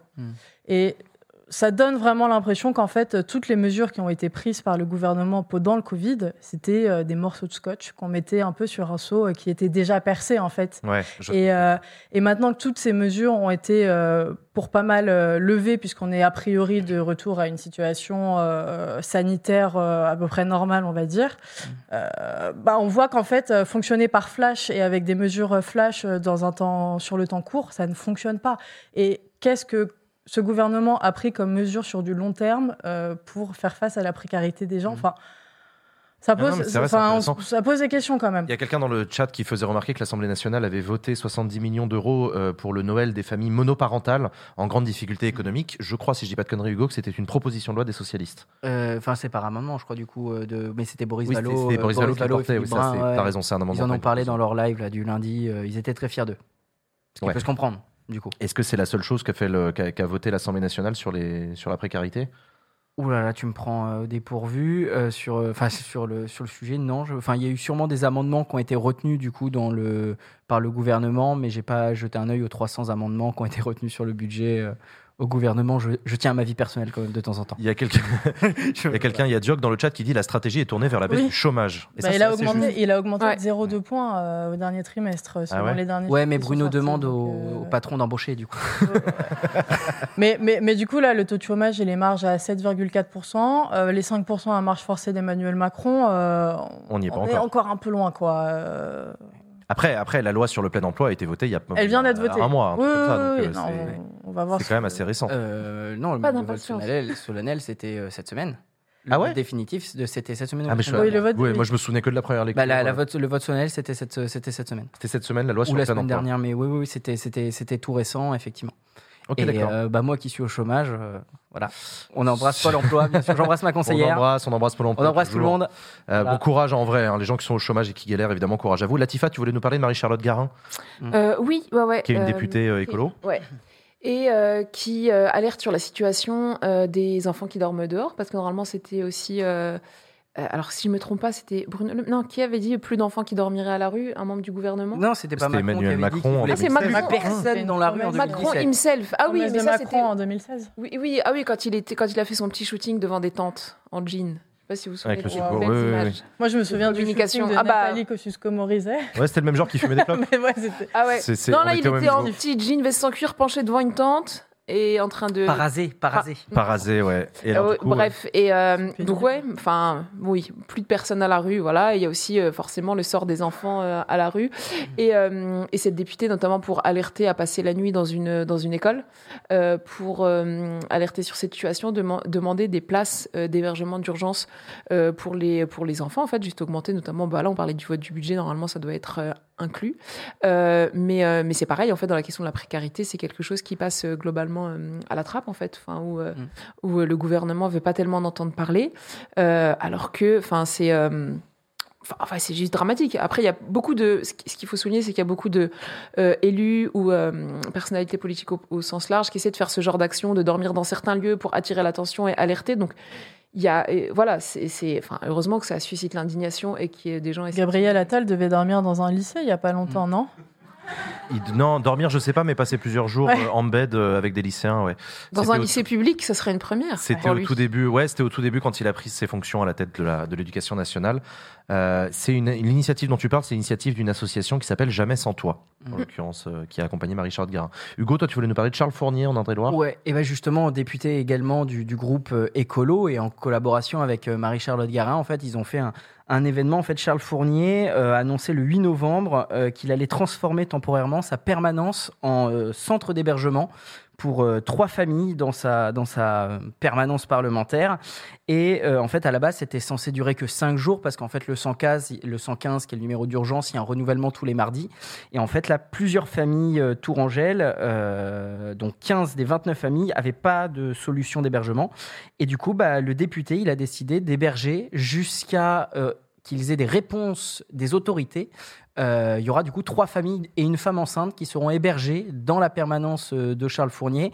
Et euh, moi, j'ai discuté avec son équipe tout à l'heure et euh, l'équipe de Charles, enfin Charles Fournier appelle tous ses collègues à l'Assemblée à faire la même chose euh, qu'eux pour que le gouvernement réagisse. Euh, donc Ouais, voilà. parce Donc, que, euh, mm, ouais, c'est des. Toujours pareil, en fait, c'est les initiatives individuelles, etc., qui- qu'il faut valoriser, mais tant qu'il n'y a pas de politique globale Mm. euh, sur, euh, sur cette question, euh, c'est c'est, mm, impossible, en fait. C'est-à-dire que c'est assez euh, ouais, incroyable de juste dire augmentation des places d'héber- d'hébergement. Euh, non, en fait, ils, ils, en, ils en veulent pas. Dans un contexte de précarité comme, euh, et d'explosion, en fait, de, de la précarité euh, en France, et quand on sait que voilà, c'est les personnes les plus. euh, Enfin, des femmes, des enfants qui sont à la rue, des familles monoparentales, des femmes les plus touchées par la question et, et de la nombre de bâtiments euh, vides, enfin des bâtiments. euh, Par ailleurs, il y a une question sur le logement inoccupé. Je crois qu'à. Tours, c'est un bâtiment sur 10 qui est, euh, Inoccupé qui est inoccupé. Je crois que c'est Charles qui m'avait dit ce, ce numéro-là. Il y a, enfin voilà, il y a de la place en fait dans ce pays. Il y a de la Ouais, mais place. c'est Tours, c'est Tours. Non, je rigole. Oh, oh, oh, ça Ça va, va, ça va. On embrasse la région centre. Mais bien sûr, les- L'Indre-et-Loire tous les jours. J'étais conseiller régional de la région centre de la jeunesse. Donc c'est- on, Ah, t'étais conseil pas. régional des jeunes? Ouais, j'embrasse Charles, bien sûr, qui était mon patron. Charles Fournier, évidemment, qui est le député du coup de- d'Indre-et-Loire. Toi, Latifa, tu voulais nous parler aussi de la carte euh, des euh, témoignages. Ouais, c'est ça. Parce qu'en fait, sur, d'ailleurs, on peut la sur la diffuser. question de la précarité, euh, oui, parce qu'au-delà des pétitions, on essaie de créer des outils pour essayer de rendre plus visibles ces questions-là. Donc, on a, On en a beaucoup parlé de la précarité. Et là, c'est une carte qu'on a fait. On a demandé à nos. C'est le mouvement donc. Ouais, le mouvement, euh, on a demandé à nos membres euh, de nous raconter les conséquences concrètes de l'inflation sur leur vie. Et, euh, et, voilà, du coup, on se, peut se promener dans cette France de la précarité, en vrai.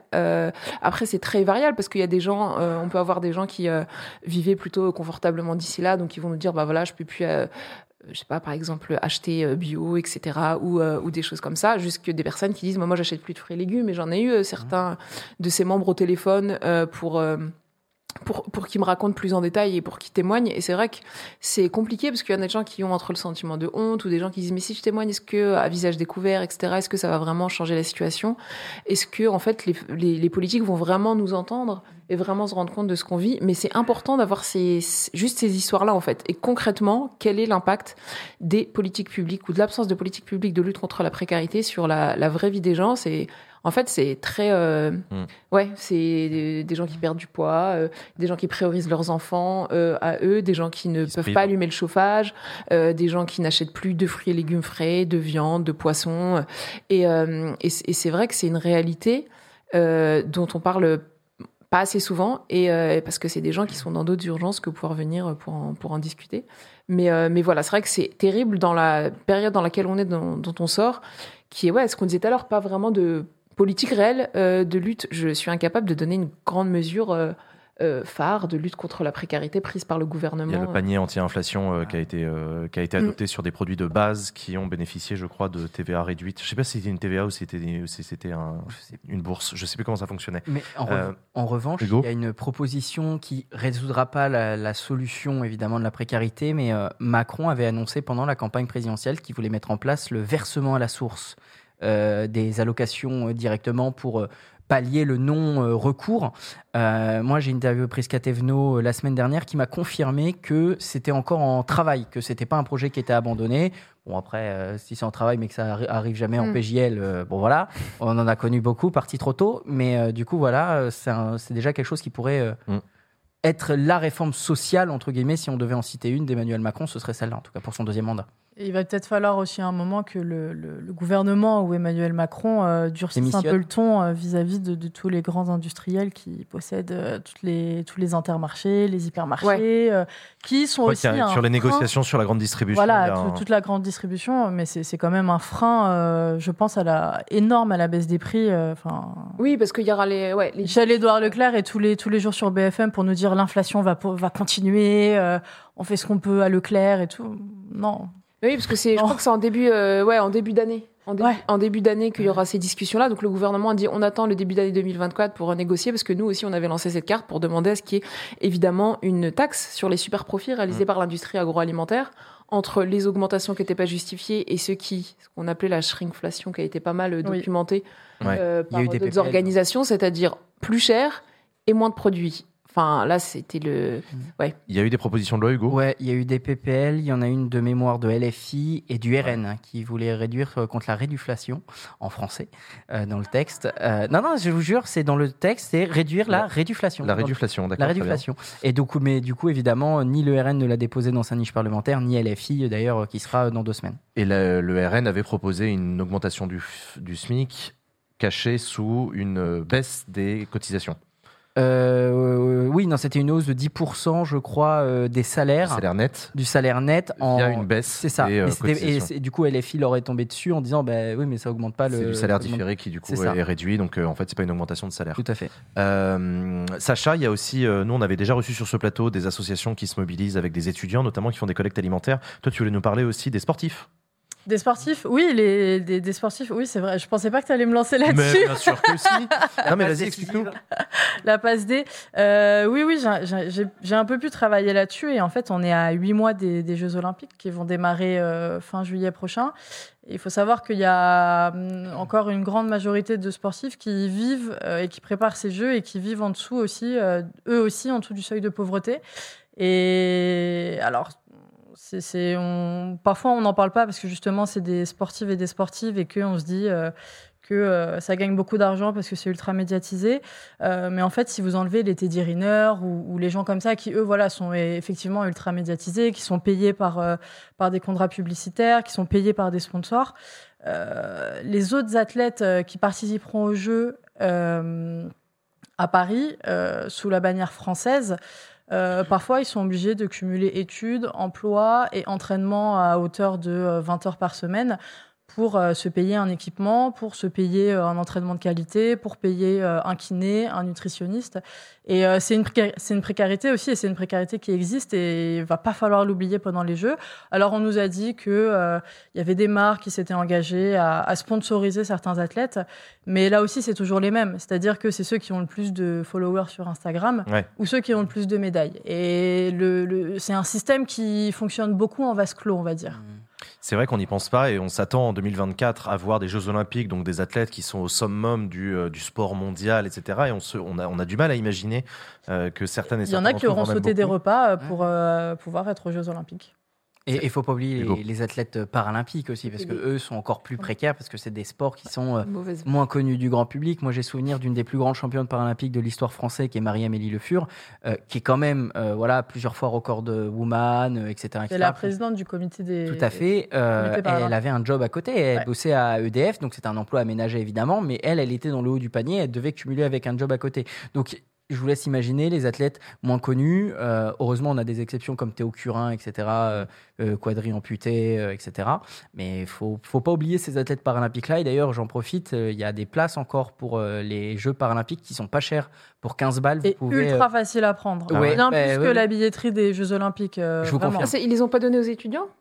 Aussi, ouais, ils vont en Donc il y en a je toujours pense. une partie qui sont prévues. Je ne sais pas si c'est pour les Jeux paralympiques ou pour les, Les Jeux deux. olympiques, mais je- euh, pour les deux. les je crois que deux, c'est ouais. pour les deux. les deux, avoir 100 les balles et deux places pour Et, et ton logement. vous avez des places pour des finales à 24 balles. Donc, Oui, euh, en non, soi, et- profitez-en.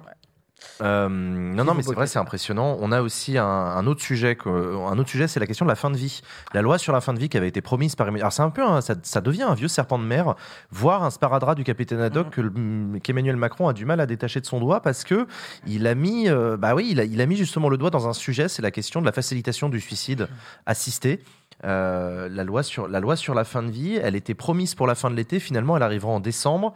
On sent que le gouvernement n'est pas méga pressé et on sait que les opposants à la loi sur la fin de vie, eux, attendent au tournant Emmanuel Macron là-dessus, notamment le Sénat. Mm. Hugo On, on- on se rappelle que en fait, il y avait déjà eu un texte sur euh, la fin de vie qui avait été déposé lors du précédent quinquennat par le député Olivier Falorni. Euh, de, lors de la niche euh, alors c'était Liberté Territoire je crois à l'époque euh, le, le petit groupe. Euh, et l'article 1 avait été adopté malgré le blocage euh, de quatre députés LR Euh, donc comme quoi il suffit de quatre députés pour bloquer. On se souvient de Falorni qui s'était pris en photo avec la pile des amendements en disant euh, le blocage c'est eux! Enfin voilà. Ouais. et euh, là, effectivement, pour, euh, pour le gouvernement, euh, ça tarde, ça tarde. Il y a Agnès Firmal-Bodo, qui est la ministre en charge de ce dossier-là, euh, qui est euh, du coup au personnel médical et au. Enfin, j'ai eu un, inti- un intitulé qui sort de nulle part. Et euh, elle a dit, dit hier en interview qu'il y aurait probablement pas de référendum sur le sujet, qu'elle n'était pas à l'aise avec un référendum sur le sujet. Euh, Bah oui, parce qu'on parle, enfin, on y pense, on quand on parle de l'ouverture du champ référendaire à des sujets sociétaux, on pense d'abord à l'immigration parce que c'est une demande avec insistance du Rassemblement national et des Républicains, mais euh, on pense pas au suicide assisté. Or, euh, ça fait partie des sujets qui pourraient faire l'objet d'un référendum. En l'occurrence, Agnès Firmin-Bodo, elle dit non. Après, on commence à chaque fois, hein, les ministres parlent, mais c'est c'est en haut que ça se décide. Donc, euh, c'est voilà. Mais euh, moi, à titre personnel, en tout cas, moi, j'attends cette loi avec impatience. Je pense qu'on a beaucoup de retard sur ces sujets-là. On a, moi, je trouve ça indigne qu'on ait des Français qui doivent partir à l'étranger, loin de leur famille, pour euh, mettre fin à leur souffrance. Je, je- je trouve que c'est indigne. Euh, après, j'entends les euh, différents arguments et justement, le gouvernement euh, marche sur des œufs parce qu'en fait, ils essayent de contenter tout le monde. Ils essayent de faire du en même temps. C'est-à-dire que de mémoire, dans une interview au JDD euh, avant. euh, avant le Attention, voilà le, Attention, le hein. Historique canal historique euh, elle avait annoncé de mémoire qu'elle allait avoir en fait ça allait être en trois axes alors j'en ai oublié un des trois mais le premier ça allait être sur la, le suicide actif euh, voilà. Et le deuxième, ce serait sur le soin palliatif. On sait que les milieux palliatifs, alors c'est la SFAIP ou quelque chose comme ça, qui a fait une campagne de communication, on va dire, dans le métro avec des grandes affiches en faveur des soins palliatifs. Euh, on peut s'attendre à des débats. euh, compliqué sur le Bah ouais, sujet. carrément. Et je sais que euh, c'est Philippe Pradal qui m'avait dit ça en interview. euh, le, groupe René- le groupe Horizon euh, laissera une liberté de vote euh, Oui, à ses membres. à ses membres. Je ne sais pas ce que ça va être pour les autres groupes de la majorité comme Renaissance et euh, Modem, mais ça va sûrement être probablement sur le sujet. En tout cas, je te confirme que c'est dans une interview aujourd'hui sur Public Sénat que la ministre Agnès Firmin Firmin Lebaudot a été euh, a- s'est déclarée défavorable à la tenue des référendums, d'un référendum sur ce sujet, mais elle a confirmé que le sujet serait bien serait bien euh, au, au menu de l'ordre du jour du, du Parlement. Mais d'abord, euh, on fait 2024. passer la loi immigration pour pas fâcher la droite. Mais, mais C'est ça. enfin, c'est une, question. Est-ce que ça fait partie d'un package? Est-ce que c'est le moment euh, Ouais, parce qu'on une- sait qu'il y a des gens qui, en- dans les coulisses, on va en parler avec notre invité Olivier Marlex tout à l'heure, parce que ça fait partie des questions qu'on voulait lui poser. On sait qu'il y a des gens en coulisses qui manœuvrent pour qu'il y ait un accord de fin de quinquennat de gouvernement entre les Républicains et Renaissance. Eh Euh, Est-ce que ça fait partie de- du panier? Bah, du coup, j'ai pas la réponse. Ben, mais, euh, mais non, mais je pense que. En fait, ça fait euh, sept ans que euh, ce gouvernement euh, nous fait du. euh, en même temps, je suis à droite et en même temps, je suis à gauche, mais prend majoritairement des mesures de droite et pointille de temps en temps avec des mesures qui sont dites un peu plus sociétales et un peu plus de gauche, en nous disant non mais regardez, le en même temps, on le respecte quand même. Euh, et je pense que ça, et ça, ça pour moi, cette loi-là, elle s'inscrit aussi dans euh, la volonté d'inscrire l'IVG dans la Constitution. C'est uniquement des lois qui sont euh, faites euh, pour contenter une certaine partie de l'aile gauche de la Macronie, voire une partie de, de, de la gauche qui ne sait pas trop où elle se place entre la NUPES, etc. par arrivent à rapport se contenter de ça? J'en sais rien. Je... non, je pense pas. Non, je pense que ça a fait illusion pendant un an, un an et demi, peut-être deux ans, mais, mais maintenant ça fait plus illusion. Et c'est aussi pour ça, à mon avis, qu'il n'y a pas eu de majorité absolue à l'Assemblée euh, en 2022.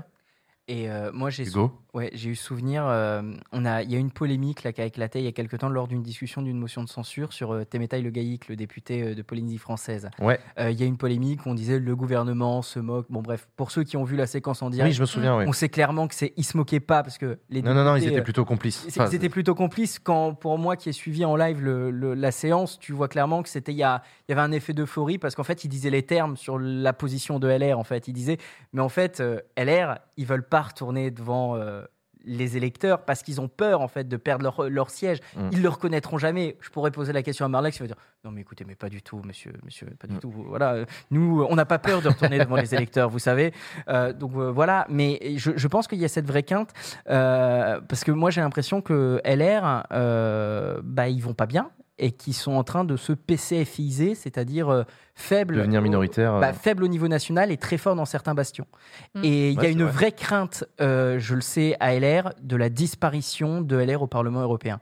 Il y a des, des anciens députés européens qui ont. Je crois qu'il y a des chances que le LR se pête la gueule Ah, à je ce point-là. moi, je suis persuadé que ça va se jouer à quelques points près. On rappelle qu'il faut faire minimum 5% des voix au niveau national pour avoir un premier parlementaire qualifié au Parlement européen aux élections européennes. Et Toi, je tu pense- penses que LR Et- peut tomber en Ah dessous oui. des 5% Remarque, Valérie Pécresse avait fait moins de 5%. Moi, je pense Ouais, que- mais quand tu choisis euh, Bellamy tête de liste euh, qui n'a qu'une obsession, c'est euh, l'IVG. Ça, enfin, je, je- je- on en parlera avec Olivier Marlex tout à l'heure, je pense, mais je, je comprends pas le l'absence de tournant que prennent les Républicains en fait en se disant euh, là, il va falloir vraiment qu'on change no- peut-être notre ADN en fait. euh, Enfin, de Ah, se remettre un peu dans, dans le droit chemin, parce que depuis les 3% de, de Pécresse à la présidentielle, il s'est rien passé. Il y a eu des réunions, il y a eu des, des, des- des comités, des trucs, des machins. J'ai l'impression que sur la base, il s'est rien passé. Et oui, les européennes euh, vont être un indicateur euh, Euh, clairement. moi, j'ai l'impression qu'ils ont les miquettes de la liste euh, des chasseurs. Je ne sais pas si tu en as parlé sur Non. ta chaîne, Jean. Il y a une liste de chasseurs euh, portée par Willy Charen et Thierry Coste, euh, qui est un lobbyiste de la chasse, qui serait en préparation, qui devrait être annoncé, je crois, le 6 décembre de mémoire. Et euh, ça sert des miquettes très, très, très fort, parce qu'en fait, ils pourraient gratter des. Tu sais, ces listes qui font 2, 3, 4%, qui n'auront probablement pas Non, mais qui suffisent à grappiller. mais qui suffisent à grappiller au RN, à LR, et surtout qu'il ne faut pas oublier qu'il y a Reconquête. Et la Reconquête, vu le. Reconquête, ils vont déposer une liste, c'est sûr. Ah bah, euh, il y a Ma- Marion Maréchal Le Pen a annoncé qu'il serait Elle est- candidat. elle est tête de liste. toute façon, Ouais. pour être candidat aux européennes, si tu as les financements et vu le nombre de euh, sympathisants qu'ils ont, ils auront le financement. Et euh, il suffit d'avoir, je crois, 81 noms maintenant pour, être, pour avoir une liste complète. Tu as le Parti Pirate, enfin, tu as des listes qui font 3000 voix, mais qui sont candidats quand même. Mm. Il suffit d'avoir les noms. Moi, je pense très sincèrement que LR peut disparaître du Parlement européen. Ouais, ça fera possible. très mal. Latifa Moi, juste une précision, Hugo. Miquette, ça veut dire quoi? Avoir les miquettes, c'est avoir peur. La peur Je savais pas. Pardon, On avoir les miquettes. J'ai cru déduire par rapport au contexte, mais j'avoue, j'étais là, chasseur, miquette, j'étais là, waouh Cette prise de parole C'est est un terme de chasse, c'est la vénerie, mais très spécifique. C'est, c'est très Elle est où la miquette Elle est où la Ok. miquette? T'es sur chasse et pêche ici en fait. On Exactement. a, on a changé, on a la ligne édito euh, de l'émission. Mais ouais, j'avoue, là, je, On l'oublie, euh. Compte- j'arrive dans une nouvelle émission. Mais euh, non, en vrai, pour le coup, non, tout ce que j'ai à dire sur, le, sur LR est très classique. C'est qu'à force de lorgner sur l'extrême droite et de se positionner là-dessus, et à part ça, de voter à peu près comme euh, ce que propose le gouvernement. On en parlera avec Olivier Marlex, qui sera notre invité politique dans la deuxième partie de cette émission. Avant ça, on voulait aussi discuter de euh, la manifestation qui a eu lieu dimanche dernier, la manifestation contre l'antisémitisme. Plus- plusieurs euh, centaines de milliers de personnes, je crois 105 000 personnes ont été comptabilisées dans la manifestation à Paris. La plus grande manifestation contre l'antisémitisme depuis, euh, 30 ans. depuis Carpentras, hein, c'est ça, depuis 30 ans. Euh, et puis on a un invité qu'on voulait inviter parce que l'émission, euh, le, le- le- hum, le défilé parisien a été euh, émaillé, euh, a été perturbé. Il y a eu un moment assez intéressant avec un collectif dont va venir nous parler euh, l'un de ses euh, membres, Jonas Cardoso. Sous vos applaudissements.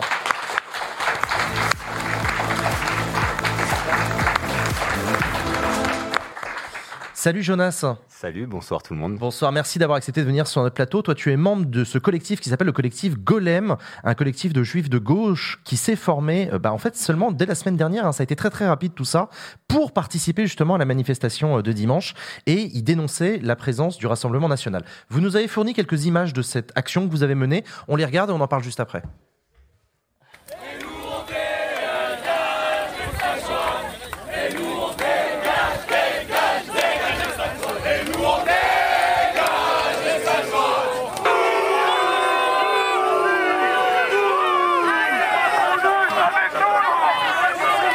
Allez les gars, on avance, on pousse Le Pen, casse-toi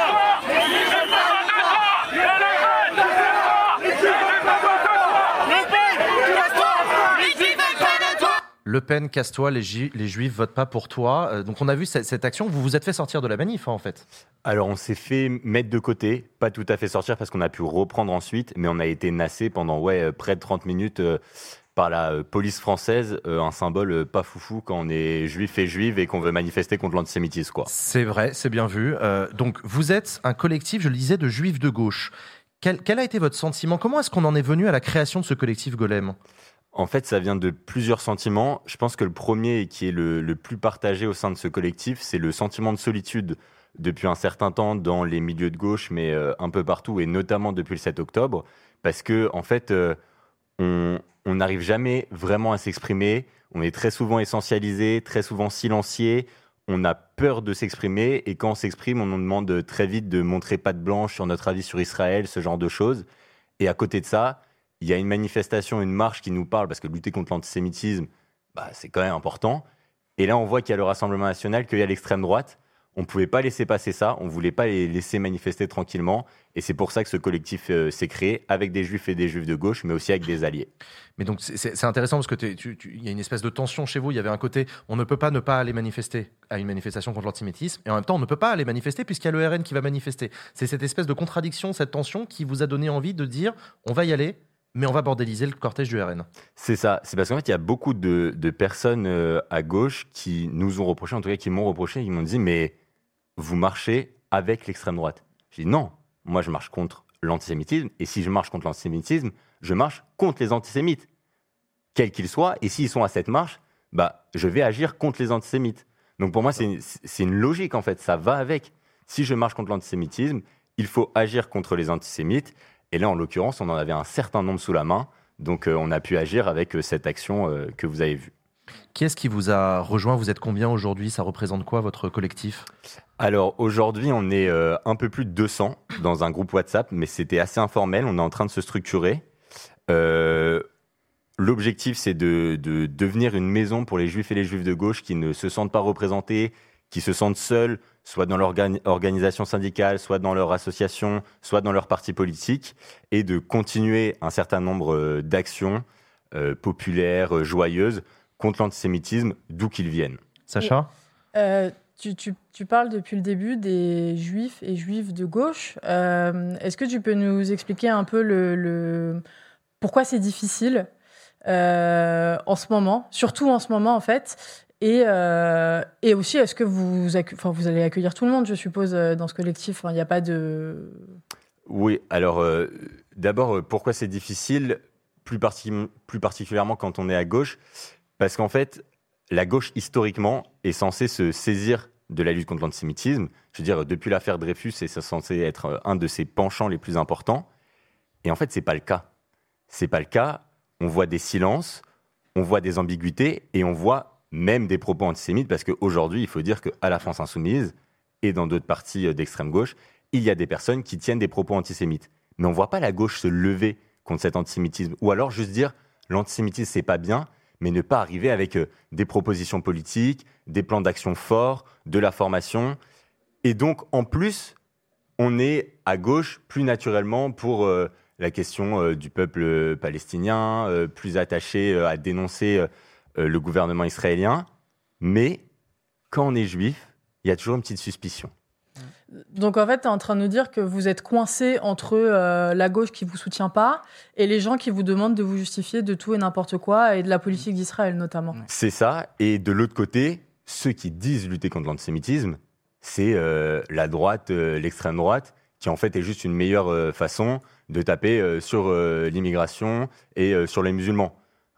Moi, je veux pas d'eux. Je veux pas que ce soit eux qui luttent contre l'antisémitisme. Je veux que ce soit mon camp politique. Mais pour ça, il faut s'en saisir.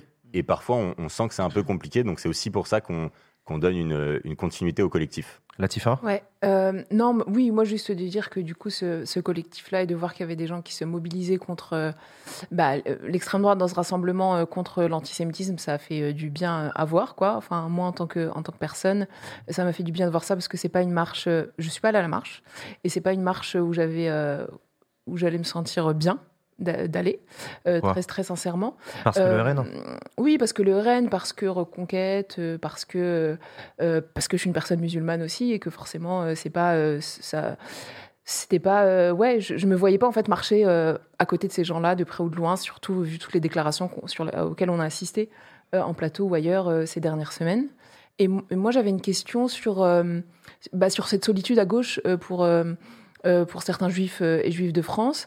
Et euh, et, euh, et il y a, il y a d'autres collectifs à gauche, etc. Et comment on- un peu la ligne a été définie? Parce que je vois des gens parler de Tzedek, par exemple, dans le chat, ou alors d'autres... euh, d'autres un, un co- un collectif euh, aussi de, de- de juifs qu'on a pu voir euh, et de juifs sur les réseaux où, la, où je pense c'est une ligne de démarcation qui est un peu compliquée sur la, bah, la question coloniale en fait. Enfin, et, et comment euh, voilà ouais comment euh, comment vous avez enfin vous êtes positionné là-dessus et euh, est-ce que ça fait l'objet de réflexion et, euh, et oui voilà enfin c'est une question que, que je me posais Alors, euh, d'abord, il y a, euh, on a dans, dans notre collectif des gens qui viennent aussi de mouvements de juifs de gauche qui existaient déjà. Je pense à Orage ou aux juifs et, et juifs révolutionnaires que je salue qui, qui nous ont beaucoup aidés.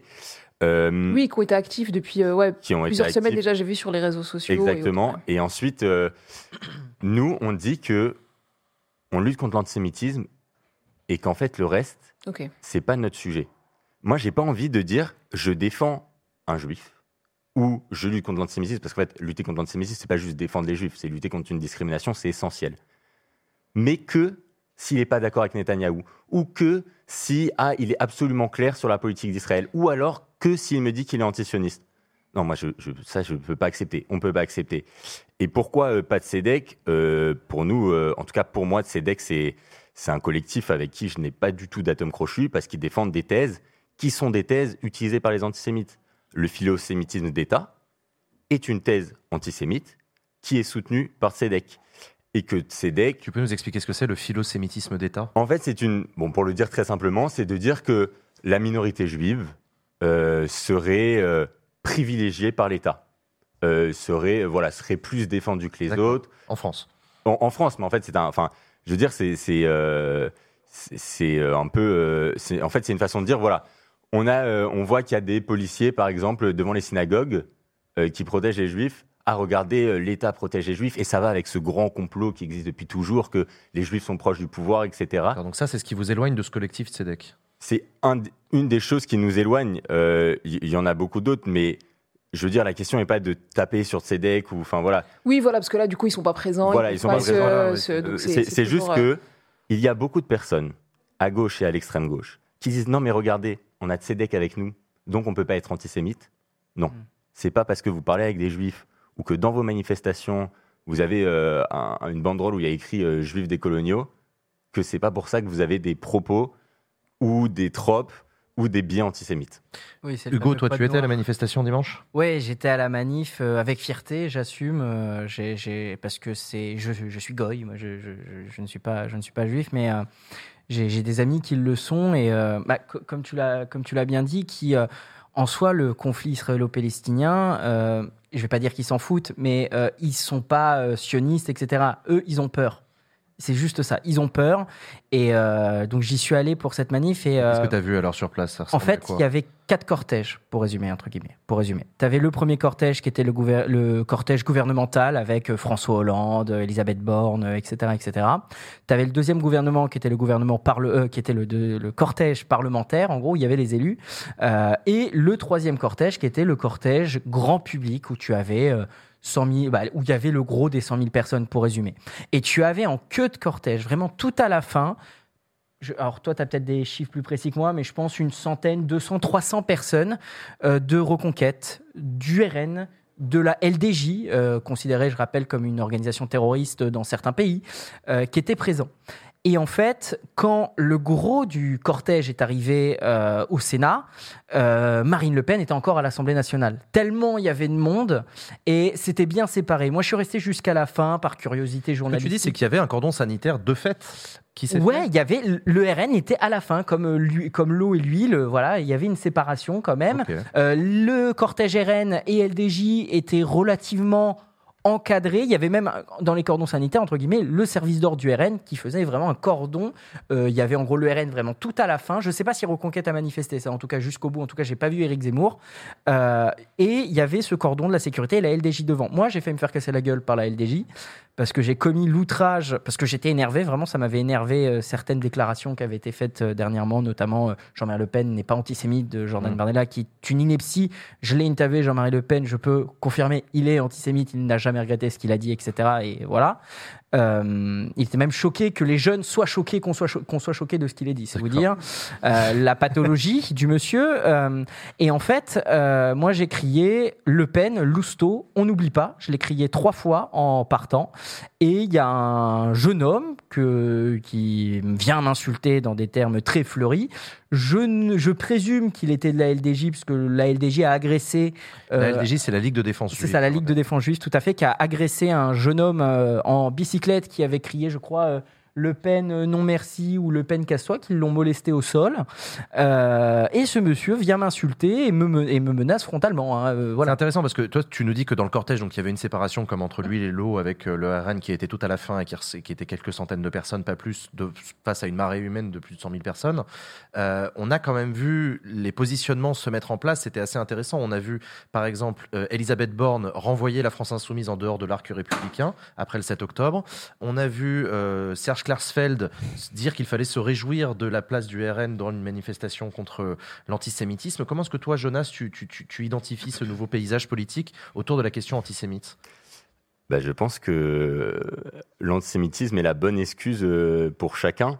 Euh, en fait, euh, oui, je veux dire, moi, pour M. Klarsfeld, j'ai un immense respect pour ce qu'il a accompli dans sa vie. Après, tomber dans le piège de dire que le RN c'est OK, enfin, je veux dire, pour préparer l'émission, je voulais me faire des petites notes de qui est antisémite, qui est négationniste au RN. Ça m'a pris tellement de temps. Il y en a trop. Et d'ailleurs, j'invite à, j'invite à, à regarder le- le- la vidéo de Blas qui est sortie très récemment euh, avec Salomé Saké qui, qui présente euh, certains personnages du, du Rassemblement national. Enfin, je veux dire, c'est pas juste du passé, c'est un héritage. Et un héritage, on le garde, on le conserve, on l'entretient. Et c'est exactement ce qui se passe au RN aujourd'hui.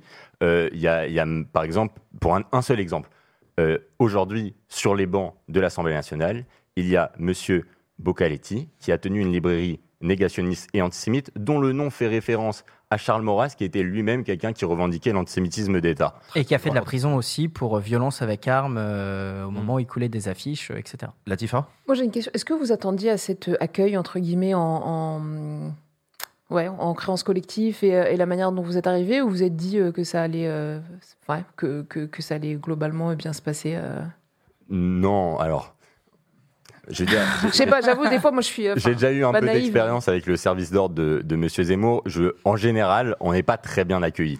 Après, euh, moi, ce qui m'a beaucoup choqué, c'est ce moment avec la police. Mm, oui, ouais, ouais. laisse marcher tranquillement, défiler tranquillement, on protège des antisémites à une marche contre l'antisémitisme. On les protège de juifs. De juifs, voilà.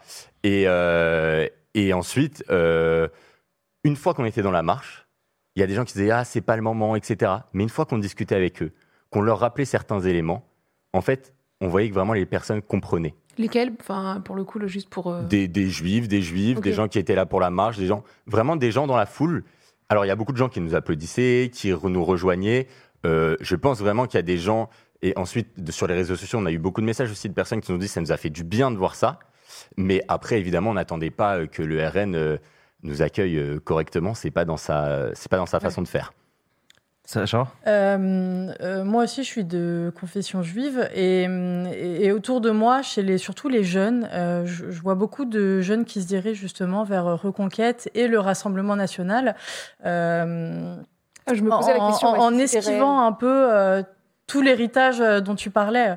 Euh, et vraiment, ça m'effraie en fait. Ça m'effraie. Et on sait qu'en 2022, euh, plus de 50% des Français d'Israël ont aussi voté pour Éric Zemmour.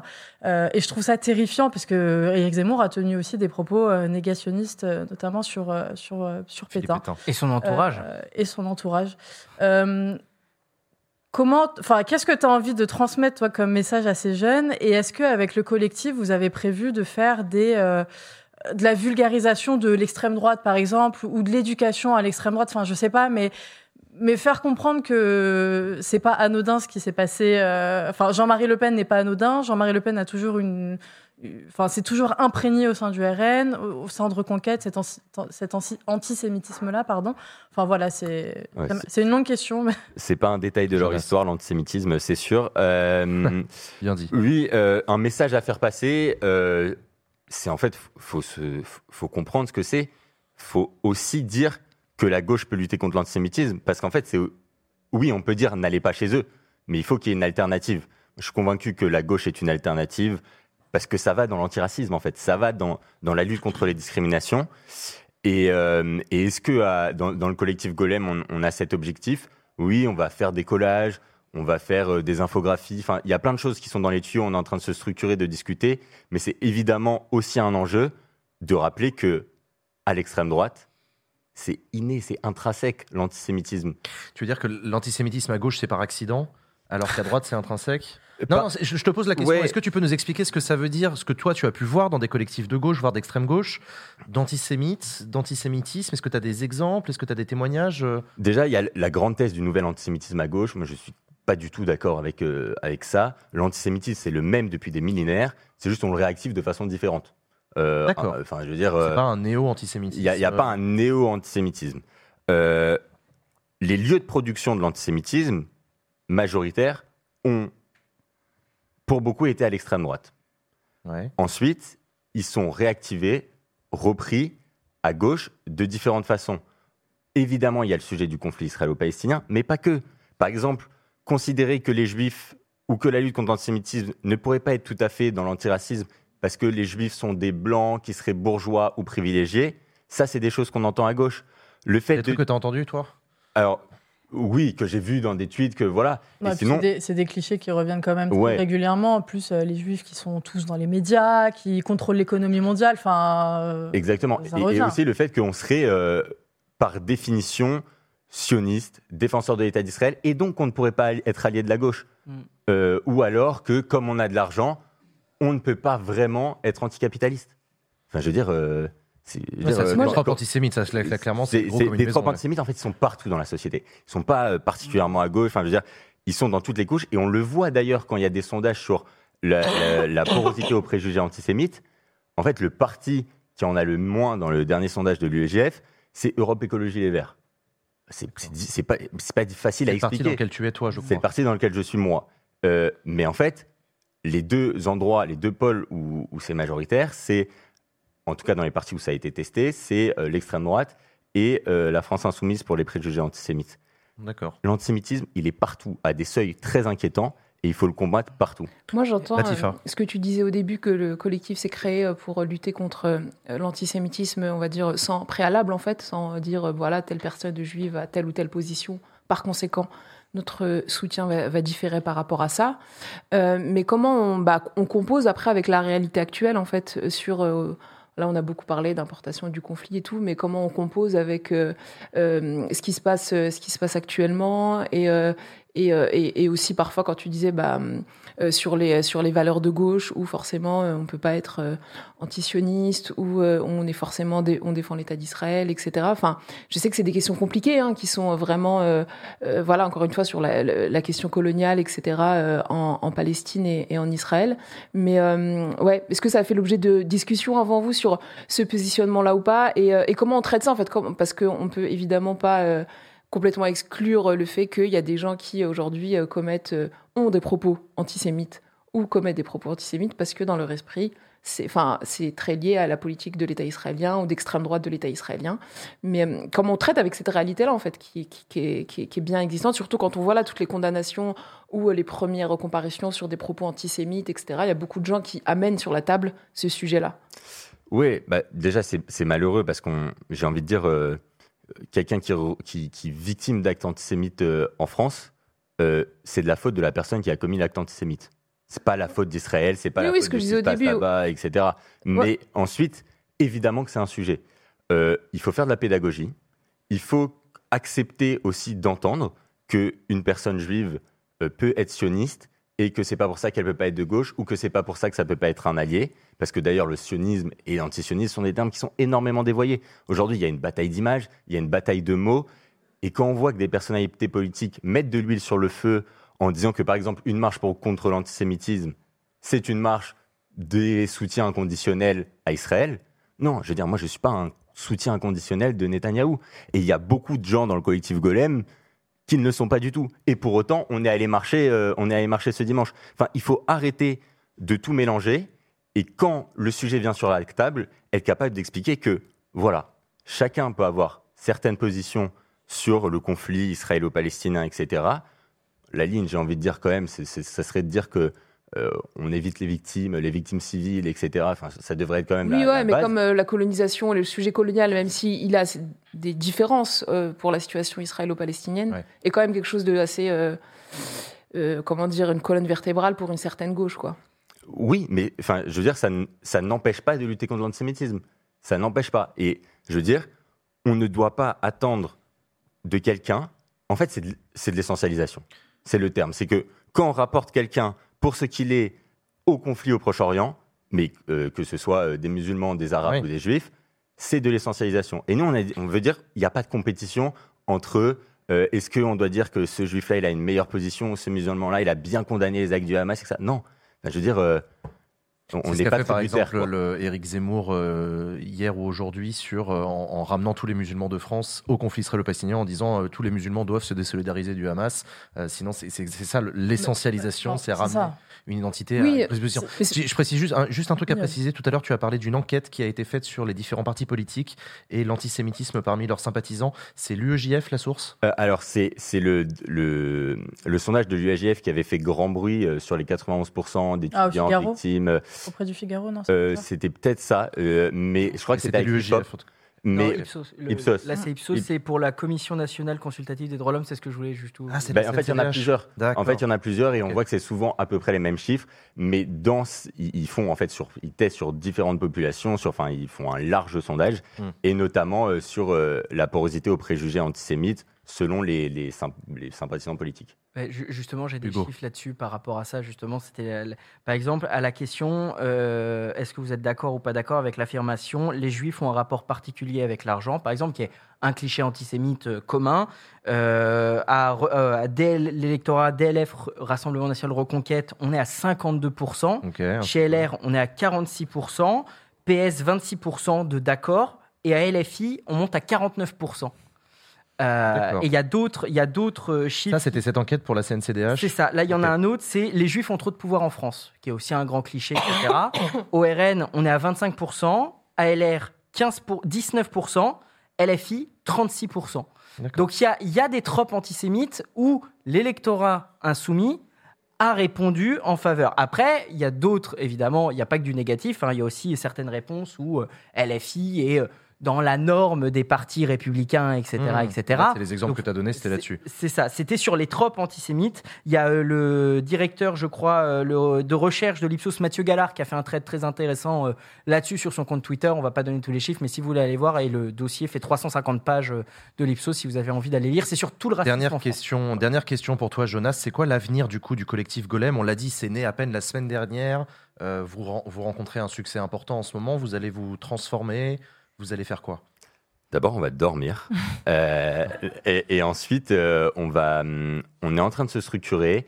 On a, une première, euh, on a des premières réunions toutes et tous ensemble ou en non-mixité avec uniquement les juifs et les juives qui sont dans le collectif qui vont arriver. Et l'objectif principal, c'est de l'action.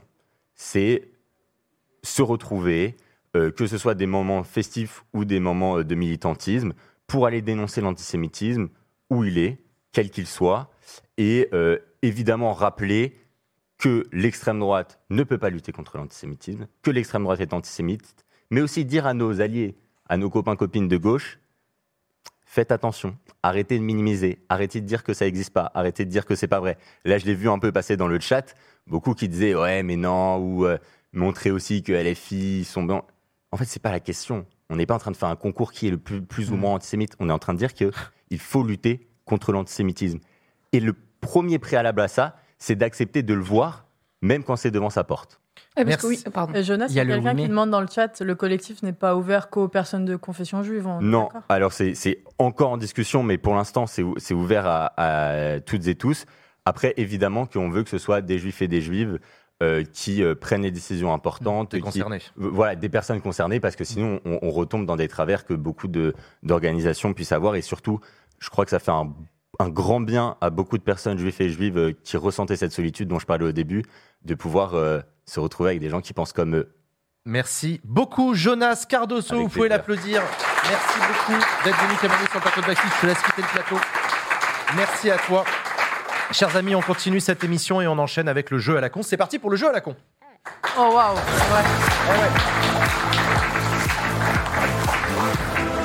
Alors, le jeu à la con, comme les semaines précédentes, Hugo, ça va être la première fois pour toi. On va jouer au jeu. euh, je sais toujours pas comment on l'appelle ce jeu, le jeu du petit papier, le jeu du. euh, Le post-it euh, Ouais, le jeu du post-it. Vous regardez euh, votre feuille discrètement, sans que vos voisins puissent, sans que Ah, on vos peut la voisins regarder puissent voir, Ah oui, c'est vrai. puisque vous avez les personnages qui sont ceux des trois autres euh, membres du plateau, pas le vôtre. Est-ce que je suis Lena Situation? Non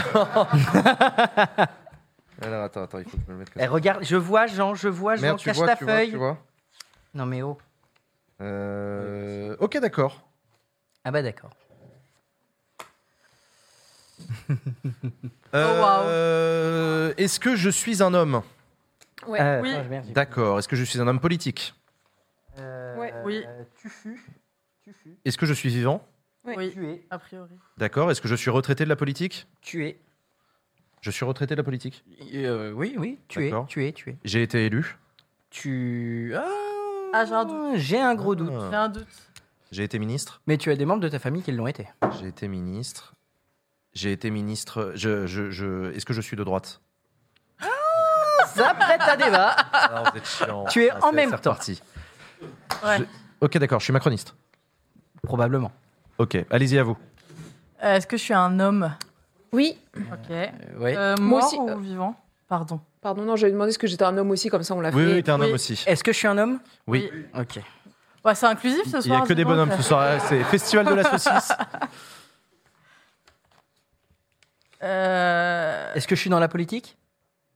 Oui. Oui, Oui. Je suis dans la politique aussi? Oui. pareil. Française? même question. Oui. Ouais. Euh, toi, t'es ouais, t'es plus sur le déclin quand même. hein.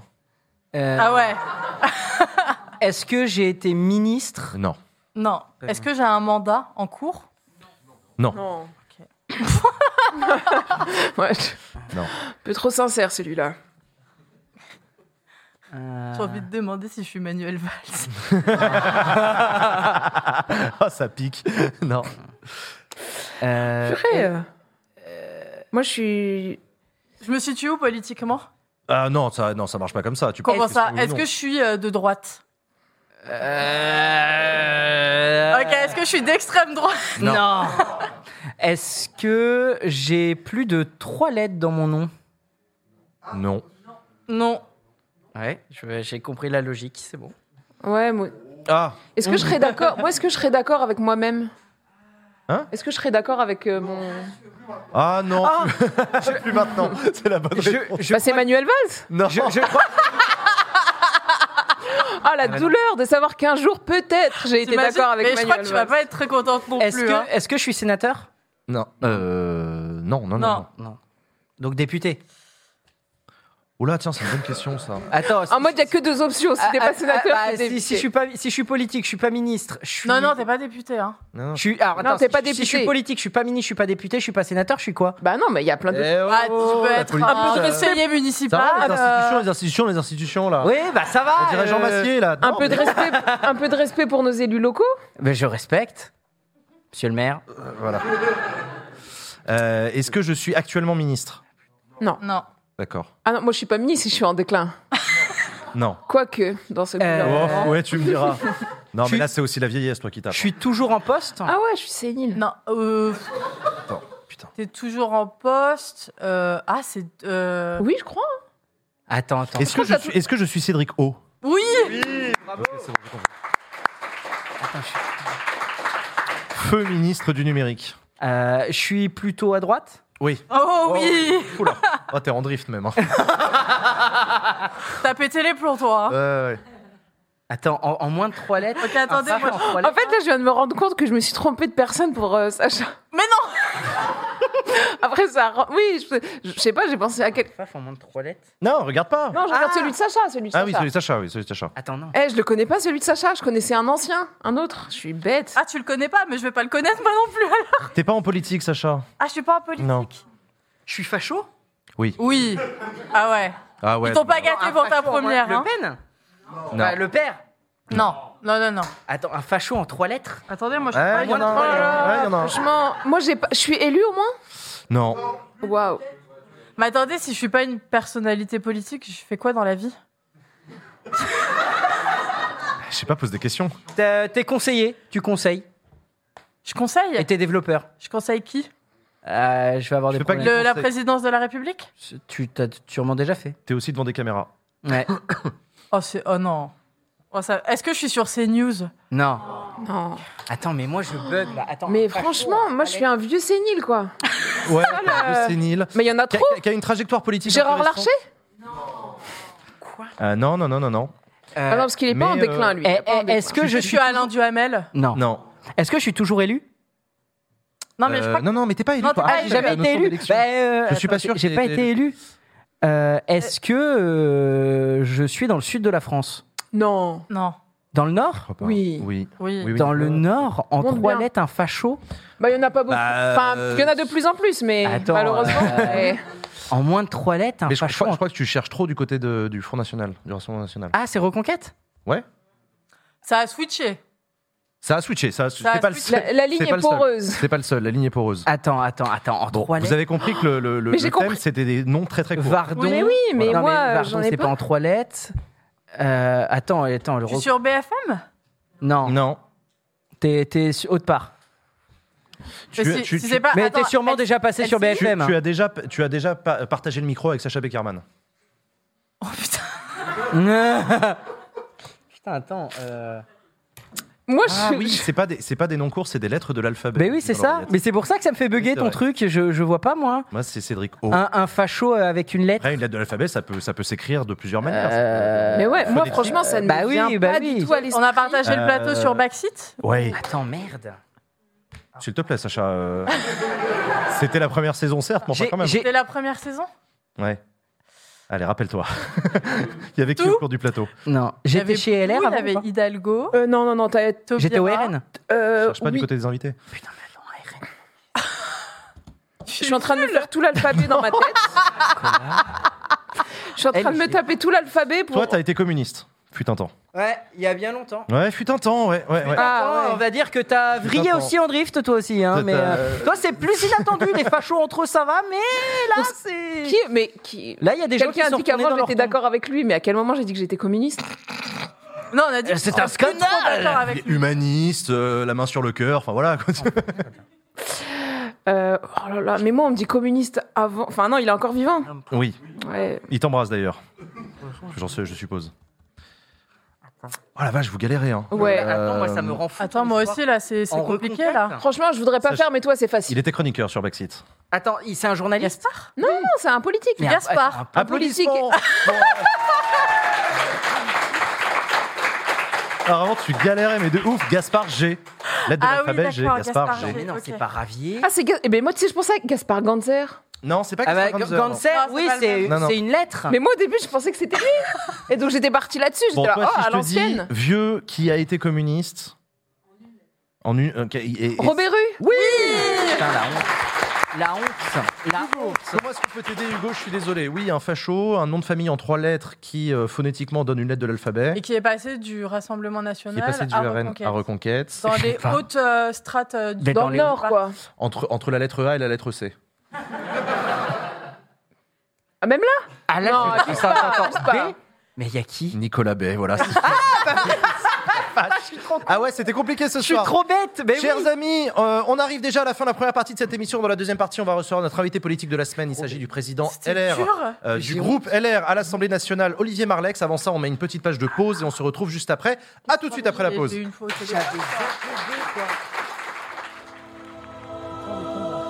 Bonsoir à toutes et à tous, bienvenue sur Backseat, bonsoir. bonsoir le public, merci, vous avez été formidables.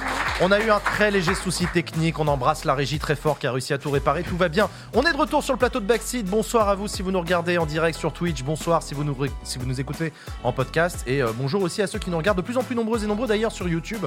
Merci d'être avec nous. On va recevoir notre invité politique Olivier Marlex, le président euh, du groupe LR à l'Assemblée nationale. Mais avant, la chronique que vous attendez toutes et tous, c'est parti pour la vie d'Adèle.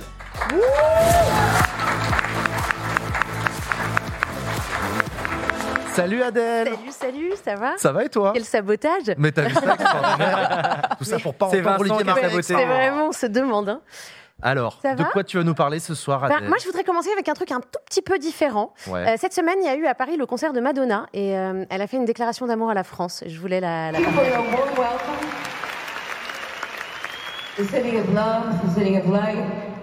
The city of love, the city of light, the city of the best fucking butter in the world. What's going on here? I'm gonna move to Normandy. I'm gonna start milking cows, okay? Just to get that butter. Yo. D'accord, c'est précis.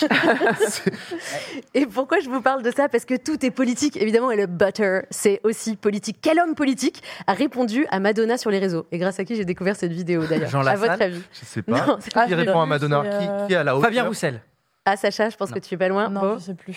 Hum, Pour l'inviter à goûter du beurre, son beurre, bref. Non. Le président de la région Normandie. Ah, bah oui. évidemment. Ah, mais oui. Bah oui. On Ancien embrasse d'amour, ministre. Hervé Morin. Hervé Morin, Ouais. mais oui, voilà, et voilà son, voilà son, Candidat à la son tweet. Et euh, il lui a répondu dans la langue de Shakespeare, je traduis, hein, le meilleur beurre du monde est bien sûr le mien, enfin le beurre normand, Madonna. On reconnaît les gourmandes, euh, les fins gourmets, pardon. Non, voilà, je- Enfin bref, il l'invite en Normandie. Euh, c'est moi ou Hervé, il est en train de guédra Madonna Mais sur les attends, réseaux, mais tranquille. dis donc, comme mon ça. Hervé, là. Voilà, c'était le petit moment gossip pour démarrer.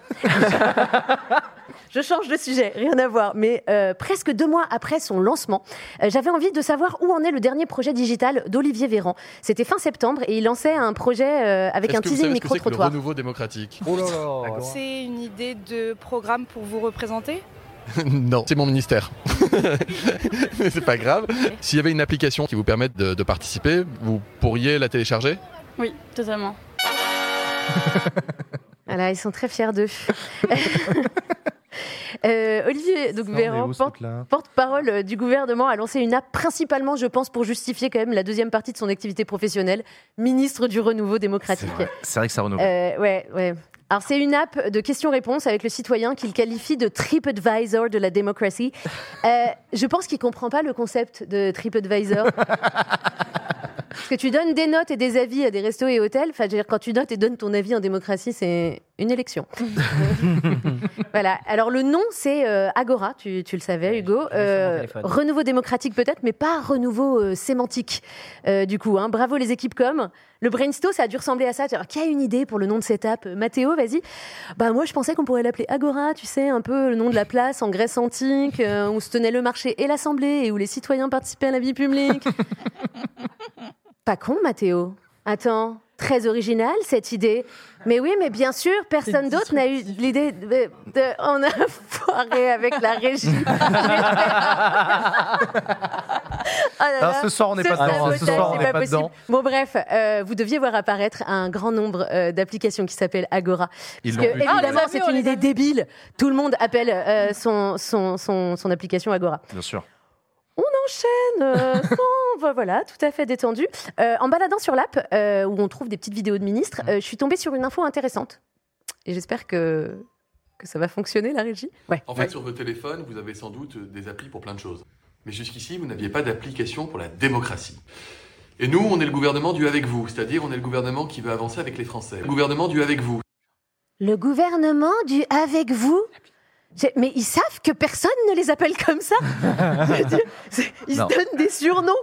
Tu crois qu'Olivier Véran, il pense que quand on dit de lui euh, le porte-parole du gouvernement, ou comme certains aiment à le dire, euh, la voix de la France, mais personne Personne ne dit ça, évidemment. Non, Est-ce que le plus gênant, ceci dit, dans tout ça, c'est pas le fait qu'ils aient besoin de le verbaliser Tu vois, c'est- c'est normal dans une démocratie que le gouvernement il soit avec nous. Oui, Parce que c'est un peu quand il ouais. est contre nous, c'est plutôt une dictature, tu vois. Mais du coup, là, ce qui est louche, c'est d'avoir besoin de préciser quelque chose qui est pourtant évident. Enfin, dire, si dans un avion, t'entends Bienvenue sur ce Paris-New York, je suis votre commandant de bord et je tiens à vous préciser que j'ai bien mon brevet de pilote. C'est quand même à partir de ce moment-là que tu commences à t'inquiéter. Voilà, le gouvernement du avec nous, du avec nous, euh, du doux septement avec nous, hein, 10 000 téléchargements de l'app, alors dont Hugo. Mais euh, C'est pour le travail, c'est pour le travail. hein, euh. Sur 33 millions de Français, j'ai calculé entre 20 et 60 ans, ça veut dire que cette app touche actuellement 0,03% des gens. Eh, eh, eh. Voilà, bon, le lien démocratique peut être renforcé. Mais je vous en parlerai euh, des questions-réponses des ministres la semaine prochaine. Ah. Teasing. Bon, on y vient. Ah. Ce soir, vous recevez Olivier Marlex. Oui. C'est le président du groupe LR à l'Assemblée nationale. Et euh, j'ai remarqué que Olivier Marlex souffrait d'un petit manque de notoriété. Oh. Mais si, parce que Usul, la semaine dernière, il l'avait même pas reconnu en photo. Et parfois, même les médias sont pas sûrs sûrs de qui il parle. Alain Marlex. Ah non, c'est BFM qui a Du fait coup, ça. du coup, je vous propose. Ouais, en 2022, le stagiaire était toujours là. Euh, du pas- coup, je vais vous le moi. présenter Ah, brièvement. plaît. Voilà. Donc, né, né à Boulogne, dans une famille de passionnés de politique. Son papa, Alain Marlex, euh, donc euh, vous, que vous voyez en photo maintenant, a été député RPR, puis UMP, puis LR du Cantal pendant près de 25 ans, et aussi secrétaire d'État sous Sarkozy. Et euh, sa mère aussi a fait un mandat de maire MAIRE euh, d'une commune du Cantal. Alors, fort de ce démarrage très politisé, Olivier se lance donc euh, dans des études d'ingénieur agronome. Pas du tout Évidemment, il se lance en politique dès le départ. Et il fait la totale. hein. Sciences Po, cabinet ministériel, conseiller général, maire. Il est député de l'Eure depuis 2012 et désormais préside le groupe LR de l'Assemblée depuis 2022. Parcours sans faute. Ouais. Enfin. Sauf en ce qui concerne les personnalités politiques qu'il soutient. Ah. Olivier est un fervent soutien de Balladur au présidentiel de 95, Ah, qui est arrivé en troisième Eh position, eh oui, derrière Chirac. Il a soutenu Sarkozy au primaire LR en 2016, qui est arrivé en troisième. ouais. Et au primaire LR de 2022, il soutenait Michel Barnier, qui est arrivé. Troisième. Alors, en- autant en vista politique, euh, Olivier, c'est pas ouf, mais au PMU, il faut l'avoir dans ton équipe. Hein. Il te place toujours le troisième cheval. Enfin, je- Alors, on le sait pas non plus, mais euh, Olivier est un auteur. Alors, il a publié des livres, pas des best-sellers comme Marlène Schiappa, mais, mais, mais il a quand même euh, publié, enfin, tout le monde n'a pas publié trois livres hein, autour de cette table, donc euh, Non, trois, c'est pas trois ça. livres. Donc, le premier, un livre sur un élu important de Eure-et-Loire. Bon, pff, pas grand intérêt, sauf pour quand tu veux être élu en Eure-et-Loire. Il a ensuite publié un deuxième euh, livre, un, un livre bilan du quinquennat de, de Nicolas Sarkozy. Ah. Sarkozy, la, la vérité, c'est maintenant. hein. Vous noterez l'hommage à Hollande, hein, le, le- le changement. On l'a, on l'a. Euh, Sarkozy et vérité dans un même titre. Ah, je trouve ça quand même audacieux, hein. ça, ça attire l'œil. Je sais pas, c'est un bon élément marketing. Et enfin, un troisième livre, celui qui dénonce le premier quinquennat de, de Macron et qui s'appelle, euh, il, va, il va apparaître, voilà, Les liquidateurs, ce que le macronisme inflige à la France et comment en sortir. Et comment en sortir? Alors moi j'ai bien une solution. être élu. C'est quand même déjà une première solution. Les liquidateurs, et ce que, ce que le macronisme inflige à la France et comment en sortir, il a dit ça, euh, Olivier.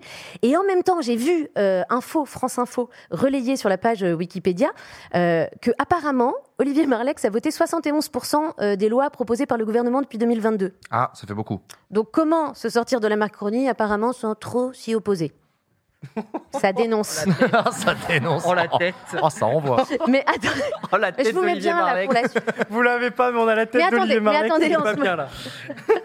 Mais bon, non, attendez, c'est pas tout à fait vrai parce qu'en ce moment, c'est hyper tendu entre les LR et Macron autour du projet de loi immigration. J'en ai parlé la semaine dernière rapidement, mais l'embrouille sur les fichiers Darmanin continue. hein. Pour bien comprendre, Darmanin a fait une liste de députés LR qui auraient euh, soutenu dans leur circonscription des demandes de régularisation de sans-papiers. Qu'on comprenne bien, Darmanin a constitué un fichier de LR humaniste. en gros, il a fait une liste des députés de droite gentils pour pouvoir dire à Olivier Marlex Ah ah Vous voulez pas voter la voix du gouvernement parce que vous la trouvez trop bienveillante, c'est celui qui dit qui est Et Olivier Marlex, il est pas content. Il dit Attends, c'est pas du jeu. C'est nous les vrais méchants. C'est de la triche. Vous devez pas dénoncer les gentils parmi nous. Voilà, c'est comme ça que je l'ai compris en tout cas. Enfin, je- Mais c'est quand même un sacré feuilleton, euh, cette histoire. On pourrait presque en faire une série télé. Ah, Mais attendez, mais oui, on a Los Republicanos. ah oui. C'est Oh là parti. là. La tempête de la contradiction gronde une fois encore au sein de Los Republicanos et si Ricky Ciotito réclamait au nom du cartel la mise en place d'un référendum sur les sujets d'immigration afin de déstabiliser El Macron, ce dernier a pris de court ses ennemis en se déclarant ouvert à cette proposition. Pris à leur propre piège par celui qui menace une fois encore de leur voler le fruit de leur travail, Los Republicanos sont acculés accu- euh, au pied du mur. Ricky Ciotito n'a d'autre choix que d'annuler sa participation à la grande réunion de tous les chefs de cartel qui se dev- devaient se tenir autour d'El Macron. Il s'écria Nous ne pouvons participer à cette mascarade qui risque une fois de plus de montrer que El Macron et nous, c'est bonnet blanco et blanco bonnet. La situation est critique et même si Lorenzo Wauquiez a quitté sa retraite silencieuse des sommets du Puy-en-Velay pour venir guider tel un berger conservateur Los Republicanos sur le chemin de la Concorde, Oh waouh. le jeune et opiniâtre Aureliano va de nouveau défrayer la chronique en déclarant Il faut refuser, refuser coûte que coûte tout ce qui vient d'El Macron, même si cela nous force à renier ce pourquoi nous nous battons depuis tant d'années. Nous ne pouvons lui donner raison, il faut tenir bon. Sa rage est telle qu'il ira jusqu'à critiquer le travail de Bruno Retailleau. Oui, il, euh, il le dit et il l'écrit. Il va donc critiquer le travail de Bruno Retailleau qui a pourtant durci plus que de raison la loi immigration. Et le padrino del Senado ne l'entend pas de cette oreille. Ouais, validé, validé. Ouais, il a dit il vaut mieux entendre ça que d'être sourd si vous le voyez pas. Aureliano et Retailleau retrouveront-ils un canal de communication? Les prochaines semaines verront-elles enfin la fin de la cacophonie au sein du clan et Olivio, le chef du carcel- cartel au sein du Palais Bourbon, survivra-t-il à sa rencontre avec l'incontournable journaliste d'internet Jeannot Massier, dit El Streamer et ses terrifiants chronicadores Vous le saurez en regardant l'interview de Olivio El- par El Streamer et ses terrifiants chronicadores. Voilà. Merci beaucoup, Adèle. Un petit truc hyper rapide. Vas-y, vas-y, vas-y, vas-y. Je voulais dire, j'ai une actu cette semaine. Ah, vas-y. Et donc, non, mais enfin, je joue, euh, euh, enfin, je vais faire des blagues écolo à Bordeaux samedi. Euh, Retrouvez-moi sur les réseaux Adèle Barbers avec un S. Voilà. Merci Adèle pour cet avis d'Adèle extraordinaire. Merci beaucoup à toi. Retrouvez Adèle sur les réseaux sociaux pour suivre toute son actualité. Chers amis, bah, je vous propose que sans plus tarder, on accueille notre invité politique. Il s'agit du député d'Eure-et-Loire, président du groupe LR à l'Assemblée nationale, Olivier Marlex.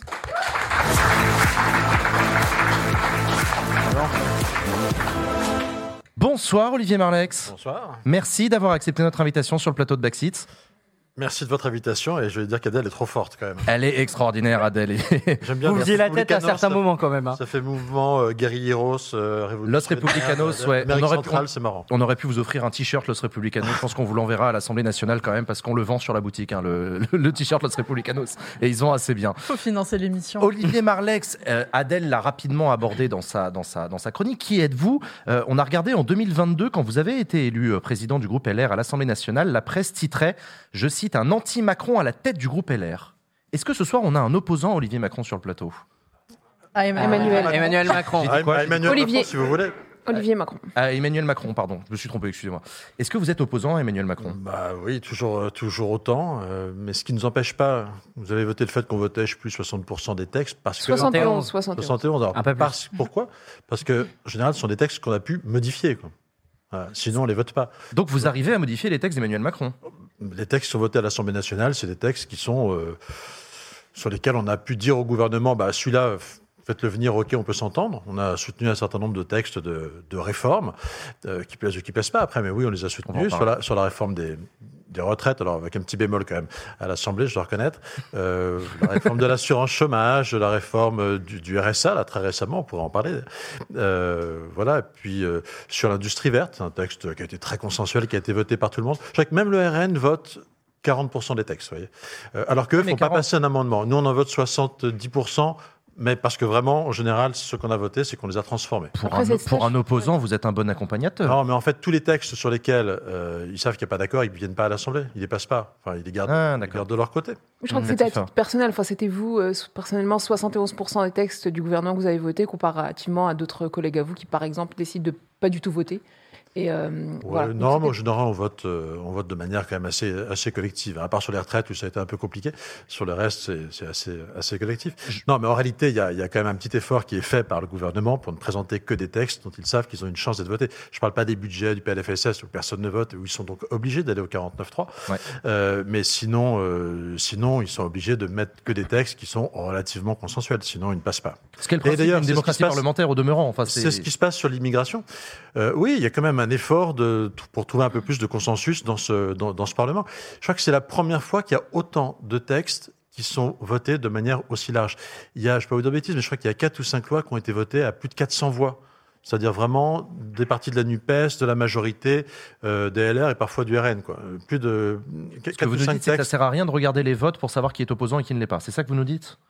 Non, non, ça se voit, bah, ça se voit sur les 49-3 quand même. Euh, on- ça veut dire qu'on ne vote pas. Ça veut dire que Hmm. 49-3, ça veut dire qu'il n'y a pas de majorité. Euh, C'est-à-dire que personne n'a envie de signer avec eux euh, en bas de la page le budget de la France, euh, le budget de la sécurité sociale. Donc il reste évidemment ces différences fondamentales. Et le texte sur l'immigration, moi ça fait un an et demi que je dis à Madame Borne. Euh, attention, parce que je pense qu'on n'arrivera pas euh, à trouver un terrain d'entente sur la question de, l'immigration. Alors, on va parler de la loi immigration, mais avant ça, je rappelle aussi que vous avez été connu notamment parce que vous avez présidé une commission d'enquête parlementaire sur l'affaire Alstom. Euh, L'association Anticor, vous avez salué à l'époque, Anticor qui vient de perdre aujourd'hui son agrément. Euh, vous avez une réaction là-dessus Ouais, non, ben je, le- je le regrette. et Malheureusement, ils ont subi une guérilla de la part du ministre de la Justice, euh, celui qui est devant la Cour de justice de la République euh, ces jours-ci, Monsieur Dupont-Moretti, qui les portait pas dans son cœur, qui a tout fait pour leur retirer ce- leur agrément. C'est dommage que moi, je, je pense qu'on a besoin de- d'aide d'associations pour la pour la transparence. Même si ça fait pas plaisir à tout le monde. La- pour moi, la, la- la transparence, c'est une condition de la confiance. Et s'il n'y a pas de confiance dans la vie politique, eh ben, les gens ne votent pas. Quoi. C'est une petite révolution culturelle, je pense qu'on n'a toujours pas fait en France. Quoi. La différence de l'Italie, qui a des opérations main propre, euh, qui ont été très, très, très dures, très euh, brutales. Genre en France, je pense que le problème, il est encore, euh, il n'est pas suffisamment, euh, pas suffisamment euh, perçu. Quoi. Par contre, j'avais une question. Par conséquent, est-ce que vous appelez euh, Elisabeth Borne à, à renouveler l'agrément? Parce que quand il avait été suspendu, du coup, il y a une procédure qui a été relancée pour obtenir l'agrément. Donc là, euh, Elisabeth Borne va devoir trancher. Ouais. Euh, Non, non, mais bien sûr, bien sûr. Ouais, Moi, vous l'appelez à, re- à renouveler cet agrément. euh, Bah bien sûr, non, non, mais je veux dire, on a besoin, il y a très peu d'associations qui font ce travail-là. Il y a Anticor, Transparency International. Euh, voilà, on a, beso- on a besoin d'une association comme Anticor. Ça plaît pas à tout le monde. Ils, ils ont, des, ils ont le droit de- ils ont le droit d'agir en justice hein, pour, euh, dans, sur certains délits euh, de probité, tous les délits qui concernent la- potentiellement des, des élus. Et donc, je pense que c'est indispensable. C'est petite révolution culturelle. hein. J'avoue que moi-même, il y a- dix ans, j'étais pas forcément enthousiaste quand j'ai été élu député pour la première fois en 2012. On m'a fait voter une loi sur la transparence. Je me suis dit, mais je suis à peine élu, on me traite de voleur potentiel, c'est pas très agréable. C'était la loi sur la transparence de la vie publique en 2014, c'est ça Mais euh, C'est qu'il y a eu des précédents quand même. mais on n'a pas, mais on a, je pense qu'on n'a pas le droit aujourd'hui de ne pas. euh, C'est une condition sine qua non de la, de la confiance en politique. On va parler de la loi immigration, mais avant ça, on voulait revenir sur cette affaire des fiches tenues par Gérald Darmanin. Vous avez saisi la CNIL, euh, la Commission nationale informatique et liberté, le 31 octobre dernier. Euh, vous avez sollicité une enquête sur Gérald Darmanin, qui avait effectivement, le ministre de l'Intérieur, déclaré qu'il tenait à jour des fiches sur les parlementaires, les républicains, qui avaient l'hypocrisie de demander d'un côté euh, des régularisations de travailleurs sans papier dans leur circonscription, et de l'autre côté, qui se montraient plus durs les uns que les autres sur la question migratoire. Oui, ça, on alors, est où? Ça, on est où, cette oui, norme alors d'abord, je voudrais revenir. D'ailleurs, fait penser à la chronique d'Adèle. Euh, c'est pas de, c'est pas de l'hypocrisie. C'est en, fait aujourd'hui, la loi, elle permet, le droit actuel permet au préfet de régler les situations au cas par cas. Mhm. Euh, et donc effectivement, euh, genre, on, est, on est tous quand même des êtres humains, on a tous un, un cœur, et donc il y a des situations où on considère que oui, là, les gens sont dans une situation absurde. euh, il faut essayer de faire quelque chose. Euh, et donc la loi a prévu, c'est la circulaire euh, qui a été prise par euh, Manuel Valls quand il était ministre de l'Intérieur, la circulaire Valls, qui, peut, qui peut permettre, qui est le support juridique de ces régularisations. C'est le préfet qui décide. Et moi je trouve que c'est très bien comme ça, parce que ça fait la place au discernement. Les gens viennent voir le député de leur circonscription. Je, je- quand un député reçoit euh, ces gens-là, par définition, c'est totalement désintéressé, parce que c'est des citoyens qui votent même pas pour vous, par définition, ils sont pas français. Euh, et puis, bah, ils vous expliquent leur histoire. Moi, les gens, je les reçois en général euh, une heure hein, pour bien savoir quel est leur parcours, quelle est leur histoire, etc. Et, euh, et si, on, si on considère que que, que, le- que, que- que oui, il faut, il faut leur donner un coup de main, et ben on écrit au préfet et la loi permet au préfet de faire. Mais ça n'a rien à voir, ça n'a rien à voir avec ce que propose Gérald Darmanin, qui lui propose dans la loi, c'était l'article 3, Mhm. de donner une régularisation automatique de plein droit à tous les étrangers en situation irrégulière. Ça répondrait aux questions de ceux qui viennent vous voir du coup pendant une heure euh, que vous écoutez. Ouais, c'est pas- la c'est pas- situation. vous voyez bien que c'est pas la oui, même logique. il n'a pas dit euh, on va régulariser tous les sans-papiers. Ah si Non, non, non, non, pardon. La, c'est la dans les loi, l'article d'intention. 3 disait crée un Oui, droit opposable oui. pour tous sans papier en France depuis trois ans qui avaient travaillé, je crois, huit mois. Euh, sur euh, Un depuis secteur en trois ans. tension. Et donc Oui, oui, c'était voilà, mais donc c'est- énorme. Vous avez euh, Non, non, mais il y a quand même une différence. Parce qu'au début, vous disiez, voilà. alors, vous avez au moins, vous avez grosso modo entre 500 000 et 1 million, par définition, on ne sait pas, de clandestins en France. Ces gens-là, pour euh, un très grand, très grand nombre, la plupart euh, travaillent. Ils travaillent dans des métiers qui pourraient être régularisés, du coup. Et, En fait, bah, je comprends pas comment Non, mais si vous faites ça, pardon, côté- si vous faites ça, ce sera le plus grand mouvement de régularisation qu'on a jamais fait en France. Et plus que Non, la gauche, que plus serait- que la gauche en 80. Certains peuvent en rêver. Moi, je considère qu'on est à un niveau d'immigration déjà très important dans notre pays. Mais qui, et est parmi les plus bas de l'OCDE. Et vous savez qu'on a un des pays les plus non, restrictifs sur euh, l'immigration quand même. Et qu'on n'a pas le droit, et qu'on n'a pas le droit, et qu'on a, et que donc on n'a pas le droit d'envoyer ce signal à la planète. Venez en France, vous serez régularisé. Juste, ouais, juste c'est pas une question de signal, c'est quand même qu'on est effectivement dans les euh, taux qui sont les plus bas euh, dans le dans l'OCDE, la France, et même parmi toutes les progressions qu'on enregistre, la France est aussi dans une progression la plus basse de part euh, d'étrangers qui sont sur le territoire, donc ça c'est important. Et cette euh, en fait, cette, cette rhétorique de l'appel d'air qui est chère à l'extrême droite également euh, est fausse complètement parce que c'est pas euh, tout le monde va pas venir enfin déjà pas- non, mais déjà vrai. là quand Non, on non, est la septième puissance mondiale fait, on enregistre des taux fait non mais c'est factuel très importante derrière. non mais c'est fa- euh, Latifa, vas-y, pose ta question. c'est, euh, de ce point de vue-là, c'est très factuel. Moi, ce que je ne comprends pas dans votre démarche, c'est comment la conséquence, euh, vous avez insisté, vous parlez une heure avec les gens, comment cette conscience de la situation compliquée dans laquelle se trouvent les gens, comment on ne peut pas vouloir que ce soit fait de manière plus large. Parce que ce que vous voyez dans votre circonscription c'est ce que c'est ce qui existe euh, dans plein d'autres dans plein d'autres départements. Et de, de, de refuser ça à d'autres alors Parce que que- vous voyez la a- difficulté. C'est- cette euh, et voilà, c'est c'est cette contradiction, moi, que j'arrive pas. Parce qu'une fois qu'on voit quelqu'un à quel point c'est compliqué, comment on peut pas vouloir régulariser Olivier votre Parce qu'on a une responsabilité politique et que je considère, même si les gens sont hyper sympathiques, je considère qu'au nom de ma responsabilité politique, euh, on peut pas, euh, on peut pas accueillir euh, tout le monde. Donc, on euh, parle quand des je gens- là, vois- on parle quand je juste des gens qui savez, vous avez travaillent. Des gens, On vous avez des gens qui sont sont dans des là, entre-deux. Oui, vous avez l'étudiant, par exemple, Euh, l'étudiant qui, a les- qui, qui- qui est arrivé au terme de ses études, qui essaye de rester en France, mais qui sait pas trop s'il va rester en France ou s'il va retourner dans son pays. Là, si vous dites non, vous, dans votre cas, euh, célibataire, vous n'avez pas d'enfant, vous n'avez pas de vie familiale, etc., vous avez aucune chance d'être régularisé, bon, bah, il, il comprend le message. Quoi. Alors, enfin voilà, mais il y a un moment, on peut. euh, On n'a pas le même point de vue, j'ai bien compris. Vous vous dites qu'on pourrait accueillir beaucoup plus d'immigrés. Moi, je pense Non, non, moi, ce que je vous dis, c'est que déjà, il y a la question plus. dont on parle des métiers en pense qu'on a tension. un devoir. Je, de- je suis élu d'une ville, je suis député de Dreux. À Dreux, vous avez euh, une partie très importante de la population, je pense 60% de la population qui, est- issue euh, récemment euh, d'une immigration euh, des 30 dernières années. Moi, ce qui me fait, ce, que je trouve désolant, c'est de voir que quand vous continuez d'accueillir, on a un peu le sentiment qu'on remet toujours un peu la, tête sous l'eau des gens, qu'on les remet en compétition euh, avec de nouveaux arrivants. Euh, alors que je pense qu'on a déjà un devoir de- d'intégrer tout le monde euh, et, de, de consolider notre, notre communauté nationale. Moi, a un sujet, si je suis un opposant à Macron, c'est pour une raison principale, c'est que je trouve que le président de la République a terriblement fracturé ce pays. Il l'a terriblement fracturé. Il a poussé les gens dans les bras des extrêmes. Il a...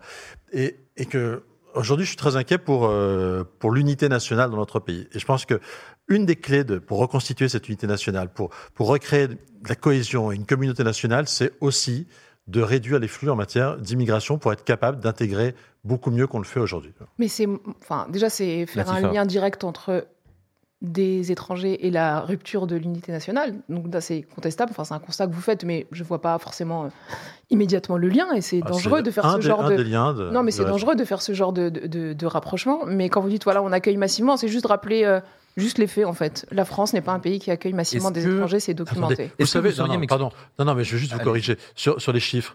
En, en 2000, euh, 2012, à la fin du mandat de Nicolas Sarkozy, il y avait 2,5 millions d'étrangers en France. Vous savez combien il y en a aujourd'hui? Des, des gens à qui on donne des, des titres de séjour, hein, donc des situations régulières. Il y en a 5 millions. C'est-à-dire qu'on a doublé. On a, il non, non, mais on les a doublé en printemps 10 ans. arabes, il y a eu, euh, On a doublé en 10 ans. Est-ce que vous savez combien euh, de demandeurs d'asile sont venus frapper à la porte de l'Union européenne? Bon, Le dernier chiffre que j'ai en tête, je ne sais plus, c'est 2021 ou 2022. Euh, 2022, je pense. Près d'un million, 960 000. Ouais, non, mais- vous, vous rendez compte des quantités dont Faut on parle? qu'il y en Non, a qui ça veulent aller de- au Royaume-Uni aussi. hein. On, on est payé plusieurs centaines de. Oui, mais justement, on est payé plusieurs centaines de millions d'euros par an par le Royaume-Uni pour que on retienne les migrants pour pas qu'ils aillent au Royaume-Uni. Donc dire que les migrants viennent en France parce que euh, il y a les allocs, parce que l'AME, etc., etc., c'est nier aussi qu'un certain nombre, c'est pas en France qu'ils veulent aller, c'est au Royaume-Uni et que on accepte bien volontiers l'argent du On Royaume-Uni. on est un des pays où la, où la demande, où la demande d'asile est, est la plus importante. Euh, 150 000 demandes d'asile en, en 1900 euh, pour la France en, en 2022. Euh, non, c'est c'est des- c'est des chiffres très importants. Et il faut aussi quand même, c'est un peu le devoir des, des, des- des politiques, d'essayer de se projeter un peu dans le euh, les flux aujourd'hui les plus importants. Alors il y a un peu d'Afghanistan, euh, Syrie, et puis beaucoup de flux euh, d'Afrique subsaharienne. Il faut quand même regarder en face la question de la démographie du continent africain. Euh, Aujourd'hui, vous avez 1,4 milliard d'habitants en Afrique. D'ici 30 ans, on aura 2,5 milliards d'habitants. Euh, La, la planète va compter un peu plus de 2 milliards d'habitants de plus dans les 30 ans qui viennent, 2 milliards 5. La moitié seront, euh, seront en Afrique. On va pas déménager toute l'Afrique. Le vrai Non, mais il projet, y a pas le de vrai projet politique. Non, mais on va, on va éviter de Le- basculer dans la théorie du grand vrai- remplacement non, parce que là, vrai- ce serait vrai- très Mais ça veut dire que ces flux vont s'accélérer. Non, Et donc, mais le, on le connaît vrai ce projet narratif. politique, je pense que c'est le développement de l'Afrique. Attendez. C'est de sortir du, du combat passéiste, de la guerre euh, des règlements de compte euh, de la période coloniale ou que sais-je, avec ces vieux reproches qui, qui nous sont faits. Et c'est le développement de l'Afrique. Et là, je pense que d'ailleurs, pour euh, beaucoup de jeunes Français issus de, issus de l'immigration qui, qui essaient de développer des, des business avec des pays qu'ils connaissent, etc. Enfin, on pourrait s'appuyer sur la diaspora euh, africaine en, en France pour, pour aider à ce développement. Enfin, il y, a- il y a vraiment un autre projet à imaginer. On va continuer à en le parler. déménagement, le déménagement, La c'est loi, pas la solution. la loi Mais immigration a été adoptée au Sénat après avoir été euh, largement modifiée et aggravée par euh, les Républicains. Euh, parmi les choses qui ont été euh, le- les Républicains au Sénat, Aggravé ou amélioré Euh, c'est une question de point de vue, je vous l'accorde effectivement. Mais vous allez nous l'expliquer. Euh, euh, le, le- parmi les choses qui ont été votées au Sénat, il y a la suppression de cette aide médicale d'État qui permet aux personnes en situation irrégulière en France de bénéficier de soins. On a une question qui a été posée en vidéo par un membre de la communauté qui s'appelle François. On l'écoute. Bonjour les chroniqueurs et bonjour Président Marlex. Lorsque vous examinerez le projet de loi immigration, envisagez-vous de suivre l'avis de Claude Evin et de Patrick Stefanini concernant l'aide médicale d'État dans la mesure où vous aurez accès à leur délibération lorsque vous examinerez le texte? Et si vous ne les suivrez pas, pourquoi ne les suivrez-vous pas? Merci. Et je précise que selon euh, Patrick Stefanini, donc l'ancien directeur de campagne de François Fillon, euh, l'aide médicale d'État, il la juge, je cite, utile et pas si coûteuse que ça. Est-ce que vous allez suivre son avis? Euh, pas si coûteuse que ça, c'est 1,2 milliard. Je vous rappelle que par rapport au reste de- 0,5% Je vous rappelle du budget de la sécurité temps, sociale. je- ouais, on, on était à, à 500 millions il y a 10 ans. On est à 1,2 milliard. Je vous rappelle qu'en même temps, là, cette année, le gouvernement va euh, dérembourser un peu plus certains soins dentaires des Français. Que le gouvernement va demander euh, euh, 50 centimes de plus sur. Enfin, combien de Français n'ont pas accès aux soins? Donc, Ne faisons pas croire qu'il y a de l'argent euh, à. L'argent, on sait où il est, monsieur Marlex. Hugo on sait où il est. Enfin, on, on sait où il est l'argent. Et La fraude fis- parce que tout le monde nous parle de la fraude sociale, la fraude fiscale. On sait où il est le pognon. Allons le chercher. Allons. le- Non mais, je, je, euh, je- faut, faut être honnête. Moi, je suis, je suis assez euh, énervé sur. Mais c'est ça. Pourquoi on nous dit toujours ça coûte du pognon, ça coûte du pognon quand on sait où il est le pognon? Olivier Marleix. Alors, non, mais je suis d'accord avec vous. Il y a un sujet, euh, il faut aller chercher de l'argent sur la fraude, euh, sur la fraude euh, fiscale. Quand McKinsey ne paie pas d'impôts en France, alors qu'ils ont des milliards d'euros de marché public, il faut aller chercher. Il y a, j'ai, aidé des syndicats, compris la CGT, je crois, à Belfort, à, à- monter une plainte contre General Electric qui faisait de l'optimisation fiscale. Donc, moi, j'ai aucun problème sur, sur aller chercher de l'argent. Mais, vous savez, euh, est-ce que vous trouvez normal J'ai une collègue qui s'appelle Véronique Louvagie qui a fait un rapport euh, sur, euh, sur l'AME et qui a regardé en détail ce qu'étaient les dépenses d'AME. Est-ce que vous trouvez normal que les Français, c'est notre argent, hein, le, l'argent d'AME, le milliard d'eux, c'est nos impôts, euh, payent la pose d'un anneau gastrique pour une américaine obèse en, en Ça coûte en combien? France? Enfin, combien Je connais euh, pas le coût de l'opération, mais vous trouvez ça normal? Mais Bah, euh, vous trouvez normal Ça reste, ça une extrême médecin. Non, non, mais minorité. Et- non, vous mais vous savez très bien que vous prenez à chaque fois des exemples qui sont extrêmement pas minoritaires. Je suis sûr, on regarde le rapport de Madame Louvagie si c'est budgété. On sait très bien que c'est pas ça qui coûte un milliard cinq. Vous prenez des exemples. On parle de gens qui, peuvent crever en Mais qu'est-ce fait. que vous répondez aux associations qui disent qu'on euh, n'a on pas est tous collectif d'accord que les gens qui euh, que l'aide médicale d'État qui existe depuis des années, qui était à l'origine vraiment une aide médicale d'urgence, c'est-à-dire qu'effectivement on offre des soins. Vous avez une femme qui est sur le point d'accoucher, bah, évidemment, euh, on se pose pas la question de savoir si elle a une carte vitale. Euh, on l'aide à accoucher dans de bonnes conditions. Vous avez quelqu'un qui qui est renversé par une voiture, qui a une fracture, euh, vous allez évidemment le prendre en charge. On ne demande pas s'il a ses papiers. C'est ça l'idée de l'aide médicale, euh, de l'aide médicale d'État. Mais c'est pas de rentrer, dire la France va offrir des traitements pris en charge à 100% pour tous les étrangers, quelle que soit la situation. Ça peut, ça Et peut qu'est-ce pas que vous ça. répondez aux associations qui vous disent qu'on n'a pas collectivement intérêt à l'aggravation de la, de, la, de la santé des personnes migrantes sur notre territoire y compris pour des raisons purement Oui, et en euh, plus, ça va- ça- ça- aériennes. Enfin, je veux dire, c'est. En plus, ça, ça va coûter plus cher parce que les gens ne peuvent pas y aller. Donc ensuite, ils, ils vont y aller quand que- ils seront dans l'urgence. combien de Français mais- n'ont pas de médecin traitant Attendez, je, euh, je- termine. Non, non, je termine. Non, vous parliez des soins dentaires. Par exemple, nous, chez nous, on s'est mobilisé pour n'y ait pas la baisse euh, des, des soins dentaires qui est entrée en, en pre- en 1er octobre, qui est passée de, passée de 60 à 50% pris en charge, de 70 à Ouais. 60%. Et c'est extrêmement grave. Et ça veut- en fait, c'est pas parce que on se mobilise sur cette question-là que ça veut dire de facto que euh, ah bah le reste le reste on s'en fiche. Non en fait c'est une question de soins. La santé c'est une question aussi de dignité humaine. Et sur ces questions-là en fait il n'y a pas à tergiverser. Quand on parle de 0,5% du budget de la sécurité sociale vous pouvez continuer à nous prendre des exemples à la marge. Mais même euh, sur ce, dont je vous parlais sur on prend pas en charge quelqu'un il va se retrouver dans une situation en ça va empirer, quelconque infection, peu importe. Et là, ça va être pris en charge, ça va coûter encore plus cher à l'État si on rentre dans votre logique. Vous savez que l'aide médicale d'État, elle a été supprimée il y a six ans en Espagne par le gouvernement conservateur. Ils viennent juste de la remettre en place et le bilan, il n'est pas très, très euh, glorieux, on va dire. Donc je, je n'arrive pas à comprendre comment on n'arrive pas à tirer des enseignements Olivier de ce qui s'est passé dans d'autres pays Si, la- et comment on n'arrive pas à se dire c'est question- juste une question de question, c'est de- dignité c'est- humaine et, et de parler de Attends, sans cesse de. On flux, de n'était pas humain il y a 10 ans. Olivier on n'était on pas humain il y a 10 ans quand euh, on dépensait que 500 millions d'euros. La, la- la- la question, c'est celle du, celle du panier de soins. quoi. C'est pas normal qu'un qu'un clandestin soit finalement mieux pris en charge qu'un étranger en situation régulière ou, ou même qu'un Français qui n'a pas accès aux C'est soins. le cas aujourd'hui? C'est mais c'est le cas aujourd'hui parfois. C'est absolument, c'est absolument Parfois. normal. Donc, donc revenons, pas aller faire des revenons à à la panier de soins. Tout l'enjeu en réalité, c'est de définir le panier de soins, qui sont vraiment des soins urgents. Euh, oui, vous répondez à une situation d'urgence, mais on peut pas demander aux Français de soigner gratuitement toute la planète. C'est pas sérieux. Mais c'est parce qu'on leur demande, un- c'est un parce qu'on leur demande. Non, mais il faut un arrêter avec, 0,5 soigne ma c'est que Allez-y, vous avez aujourd'hui idée, on a une d'autres questions à forme d'immigration sociale qui, qui, qui, qui se développe. Vous avez des gens, il y a, il y a- il y a 30 ans, l'immigration, c'est l'immigration de travail. Aujourd'hui, vous avez aussi, pouvez le contester, hein, mais vous avez aussi une immigration sociale pour venir profiter finalement d'un niveau, d'un haut niveau de, de solidarité qu'offre notre pays. Ben, je suis désolé, mais vous savez, la France, c'est un chiffre qu'il faut retenir qui est intéressant. La France, c'est 1% de la population mondiale, 5% de la richesse mondiale, 15% de la dépense sociale du monde.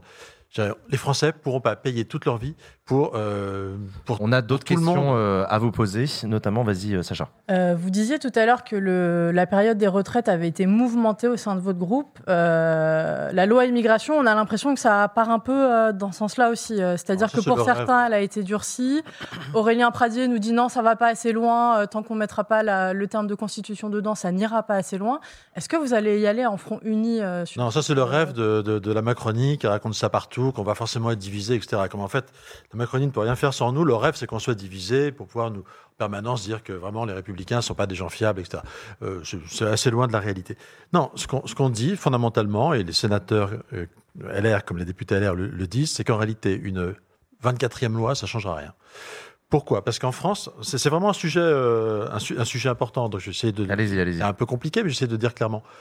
En France, on est aujourd'hui dans une situation assez particulière où on peut voter une loi. Le Parlement peut voter une loi.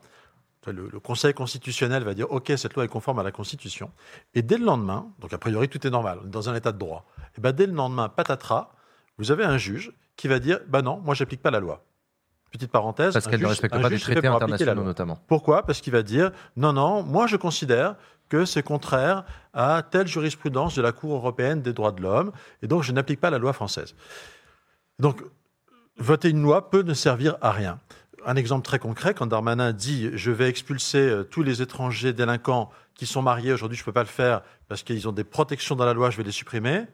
Eh bien, ce qu'il oublie de dire, c'est que le juge, les gens vont faire un recours, évidemment, et le juge va réintroduire ces, ces mesures de protection.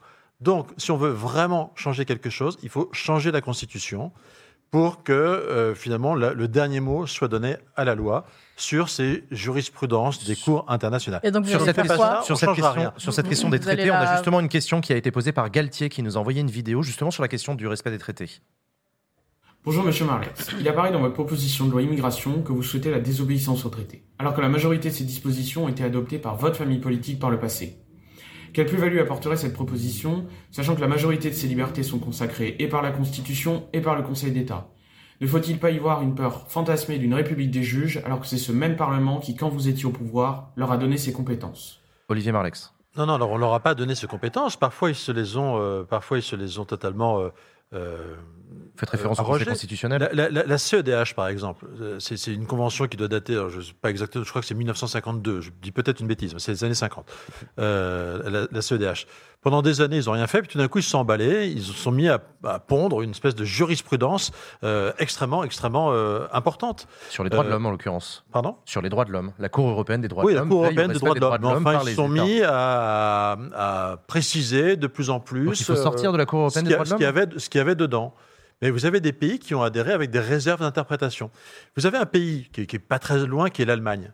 Euh, L'Allemagne a une différence par rapport à la France. C'est que l'Allemagne, il a une Cour suprême qui est à la fois le Conseil constitutionnel, mais aussi la Cour de cassation et le Conseil d'État, en quelque sorte. Et donc, en Allemagne, démocratie pas très différente de la nôtre, euh, cette Cour constitutionnelle, qui est la Cour de Karlsruhe, fait le filtre et dit voilà comment les juges devront interpréter les jurisprudences de la CEDH. En France, on n'a pas ça. France, on n'a pas ça. Et donc, c'est chaque juge qui va décider. Et, et parfois, le Conseil d'État, c'est. euh, un, un exemple tout simple. Ça va être un peu compliqué. hein, Mais il est dans son rôle, le Conseil d'État, quand il, euh, quand il Non, juge. pas forcément. Quand Bah, le Conseil d'État. juge en dernier recours sur les cours d'appel. euh, Mais si. quand le Conseil d'État dit, euh, moi je considère que euh, le respect, la, notion de respect du vie privée familiale, il va falloir l'appliquer en matière d'immigration. Aucun texte français dans le droit ne, ne le dit. La Constitution Bah, il crée du droit, pas. le Conseil d'État. La Constitution ne le dit pas. Et, euh, et, et no- et aucun pays de, de l'Union européenne ne, ne le, ne le dit. Il n'y a que le Conseil d'État français qui le dit. Donc, en s'appuyant sur la CEDH. Et c'est son interprétation de la CEDH. Donc, il faut remettre un petit peu d'ordre dans tout ça. Et ce qu'on propose, c'est pas sorcier, c'est de donner le dernier mot aux législateurs, aux politiques, sur le juge. Euh, si hein. le gouvernement utilise l'article 49 alinéa 3 pour faire adopter la proposition de l'immigration, est-ce que vous, les républicains, vous allez déposer une motion de censure? Oui, clairement. S'il utilise le 49.3, ça veut dire qu'il aura, qu'il a, priori, il n'a pas de majorité. Donc, a priori, ça voudra dire qu'on est Déposer une contre motion son de texte. Deuxième oui, question, ce est-ce que cette motion de censure sera transpartisane?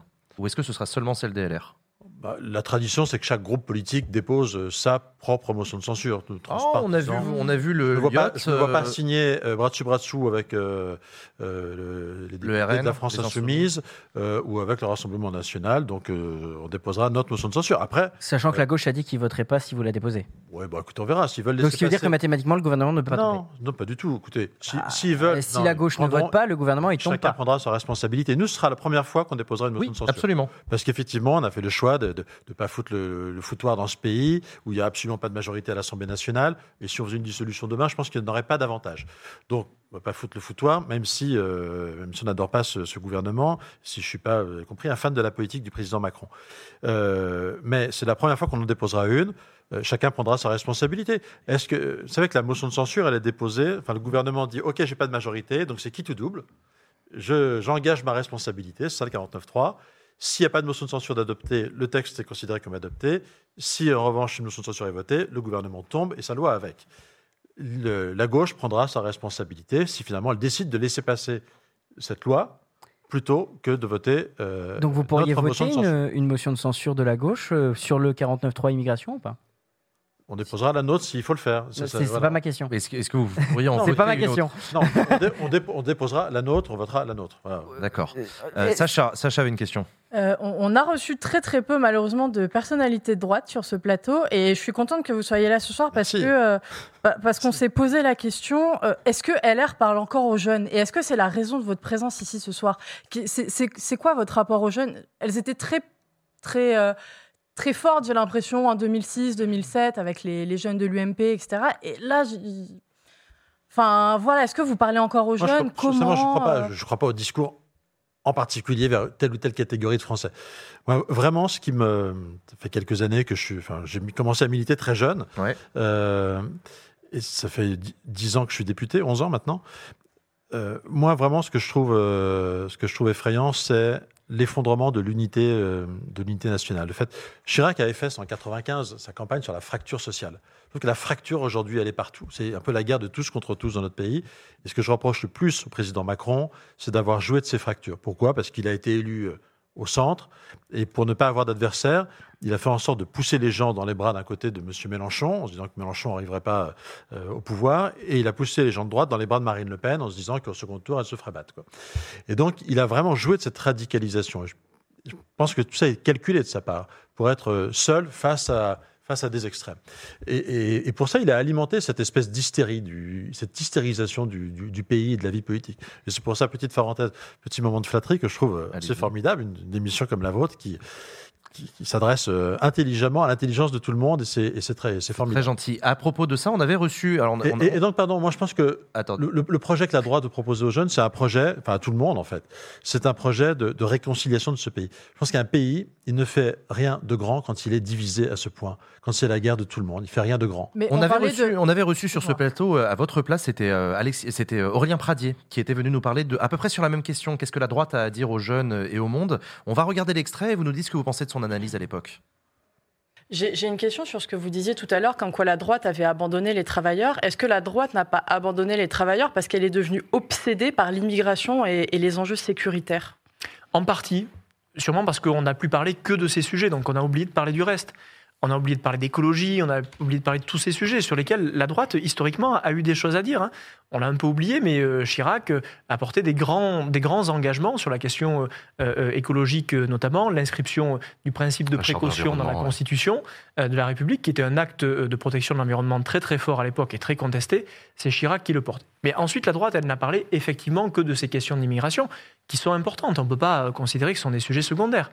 On a oublié de parler de tout le reste. Et donc, on a fini par répéter toujours les mêmes rengaines sur ces sujets, à tel point que les Français ne nous écoutaient plus, et on a fini aux dernières présidentielles avec moins de 5%. Cette idée développée Attention à votre réponse, juste parce qu'il a été viré de sa place de vice-président des Républicains deux jours après Oui, c'est l'émission. vrai. Attention, on sait jamais. Vous, ça s'appelle la malédiction Brexit, ouais. Non, mais c'est intéressant, voilà, sur cette question de qu'est-ce que la droite a à offrir. Lui, il dit, bah, c'est vrai que la droite elle-même, quand on lui pose des questions, elle parle toujours d'immigration. Aurélien aime bien dire du mal de sa propre famille politique, c'est un peu comme ça qu'il cherche à se distinguer, c'est pas ça hyper corporate. Euh, Ça, c'est moi. Ça, c'est pour Moi, lui. je suis pas Ça, d'accord. je suis Vous langue êtes de pas d'accord, Je expliquez-nous. suis pas- Non, je suis pas langue de bois. Je crois pas, je crois pas que la droite ait dit que ça. Ça a arrangé certains de dire que la droite ne parlait que de ça. Euh, moi, je crois que. enfin, moi, vous avez parlé d'un de mes livres tout à l'heure, euh, Les liquidateurs. Je, je n'ai parlé que d'industrie.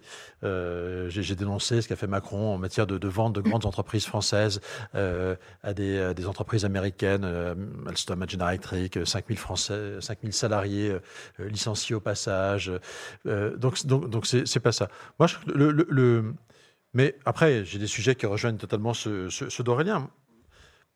Je que le projet de la droite, ça doit être de tourner le dos à cette fracturation du pays, euh, dont finalement, sur lesquels Macron et Le Pen se, se ré- se répondent. Macron, c'est quoi? Macron, c'est un peu, euh, finalement, le- c'est la- c'est un, un- un politologue qui s'appelle Jérôme Sainte- Jérôme Sainte-Marie qui a dit le, le- le bloc élitaire et le bloc populaire. Il est, il est très à droite. hein. Oui, Mais oui, c'est ce que oui, j'allais dire, j'allais dire proche du RN, ouais, mais l'analyse, euh, l'analyse, elle me paraît intéressante quand même. Il dit il y a, il y a Ah, le- de Macron, c'est le bloc arriver. élitaire et Marine Le Pen et, et Mélenchon, c'est le, c'est le bloc populaire. Moi, je pense que c'est un pays, ça peut pas. c'est vrai, Macron, on a l'impression qu'il incarne parfois, euh, qu'il est l'élu d'une espèce de bourgeoisie ou d'une classe supérieure qui se disent finalement le pays profond, on s'en fout, on peut vivre sans lui. Euh, à l'inverse, Marine Le Pen, elle flatte des, des, des, clientèles électorales en disant vous êtes le bloc populaire méprisé par l'horrible bloc élitaire, etc. Moi, je pense qu'on a besoin de tout le monde dans un pays. On a besoin de tout le monde. Et un pays, il fait rien de grand s'il y a tout le monde. Euh, il a besoin aussi de ses ingénieurs qui sont dans le bloc élitaire, il a besoin de polytechniciens, il a besoin d'ingénieurs des mines, il a besoin de, de, gens brillants, il a besoin de chercheurs. Il a besoin d'étrangers aussi. Donc on a, pardon Il a besoin d'étrangers. Et il a besoin d'ouvriers. Euh, il a besoin Ah ouais. Non mais par contre ça, non mais ça c'est, non non mais par contre ça on va, on va... non non. A... Là pour le coup, non non, mais là pour le coup, un raccourci que je n'ai pas fait. Non non, si vous l'avez fait ce raccourci, vous l'avez fait. Il a besoin d'ouvriers, il a besoin d'agriculteurs. Non non non non, non mais non mais ça me fait, ça me fait pas, ça me fait pas pour le coup ça me fait pas, ça me fait pas spécialement rire. Je vous le dis, je vous le dis sincèrement. Non non. Allez-y allez-y. C'est ambigu. Vous êtes de mauvaise foi. Non non non non, je pense que j'ai très bien entendu ce que j'ai dit. Je veux bien confesser que ma phrase était maladroit. a été coupé parce que j'ai été Des fois, on se laisse aller comme ça quand on est plus dans la maîtrise à des, à, des relents qui sont pas très agréables. Allez-y, Olivier. Non, non, non, parce qu'en plus, je, vraiment, je ne participe pas du tout de ce. Si, si, si, si. si, Non, non, c'est. Non, non, mais voilà. Le, pays, il a besoin d'ingénieurs, il a besoin de ça, et il a aussi besoin, euh, il a besoin de tout le monde. Chacun est nécessaire, et c'est ça le projet euh, qu'il faut qu'il faut porter. C'est le, c'est le, c'est d'ailleurs ce, pourquoi je me, je, je, je me suis battu à travers la question euh, industrielle. Il a besoin d'ouvriers d'ouvriers, euh, tout type d'ouvriers, d'ouvriers qualifiés. Euh, euh, il a besoin d'agriculteurs, il doit défendre son agriculture. Moi, ce qui, ce qui m'a fait le plus horreur en politique, c'est cette phrase de Macron ceux qui ont réussi, ceux qui ne sont rien. Ça ne peut pas être ça un projet politique. C'est aussi la, phrase de, de Jospin, c'est très vieux, c'était à l'époque d'une fermeture d'une quand Jospin était Premier ministre, la, gauche au pouvoir, vous voyez, était très brillante, euh, qui laisse fermer une entreprise Renault à Villevorde en disant l'État ne peut pas tout. Ben, moi, je pense que si l'État, il doit se battre, il doit se battre pour défendre ses ouvriers. C'est ça que je voulais dire en employant le mot ouvrier. Euh, et, c'est ça un projet politique euh, que doit avoir la droite. les Républicains du Front National aujourd'hui? Mais plus personne, pardon, ce projet d'unité nationale. C'est celui de Marine Le Pen, elle le dit avec les mêmes mots. Mais pas du tout, pas du tout. Madame Le Pen, elle passe son temps à taper sur, le, sur, sur les élites du pays. Moi, je dis qu'on a besoin d'élites, on a besoin de chercheurs, on a besoin d'ingénieurs, euh, et on a besoin d'ouvriers, on a besoin d'agriculteurs, et il faut défendre tout le monde. Cette espèce d'idée que les amis de Macron, c'était un peu ça. Hein, c'est, euh, il y a... là, je parle du Rassemblement national parce qu'il est dédiabolisé de plus en plus et du coup, on a l'impression d'entendre. Euh, la... on a... Quand Marine Le Pen parle, on a l'impression d'entendre une responsable du... des Républicains. On a l'impression qu'il y a une confusion. Non, non. Ou alors, c'est peut-être qu'on entend mal, mais du coup, expliquez-nous quelle est votre différence fondamentale aujourd'hui avec l'extrême droite. L'extrême droite, euh, j'ai du mal à savoir ce que c'est aujourd'hui. Ils changent de, posture euh, très très régulièrement. de vous sur, beaucoup de sujets. Ah non, je suis pas d'accord. Sur quoi on a changé de posture On rappelle quand même que pendant le quinquennat de, de Nicolas Sarkozy, on a eu un ministre de mémoire qui a été condamné pour avoir dit euh, quand il y en a un ça va, c'est quand il y en a beaucoup que ça pose problème en parlant des Auvergnats. On a eu une députée LR qui a dit en parlant de migrants après tout remettons-les dans les bateaux. Il y a eu Nicolas Sarkozy qui a été conseillé par Éric Besson, etc. ça dit quelque chose quand même de l'identité politique des républicains aujourd'hui.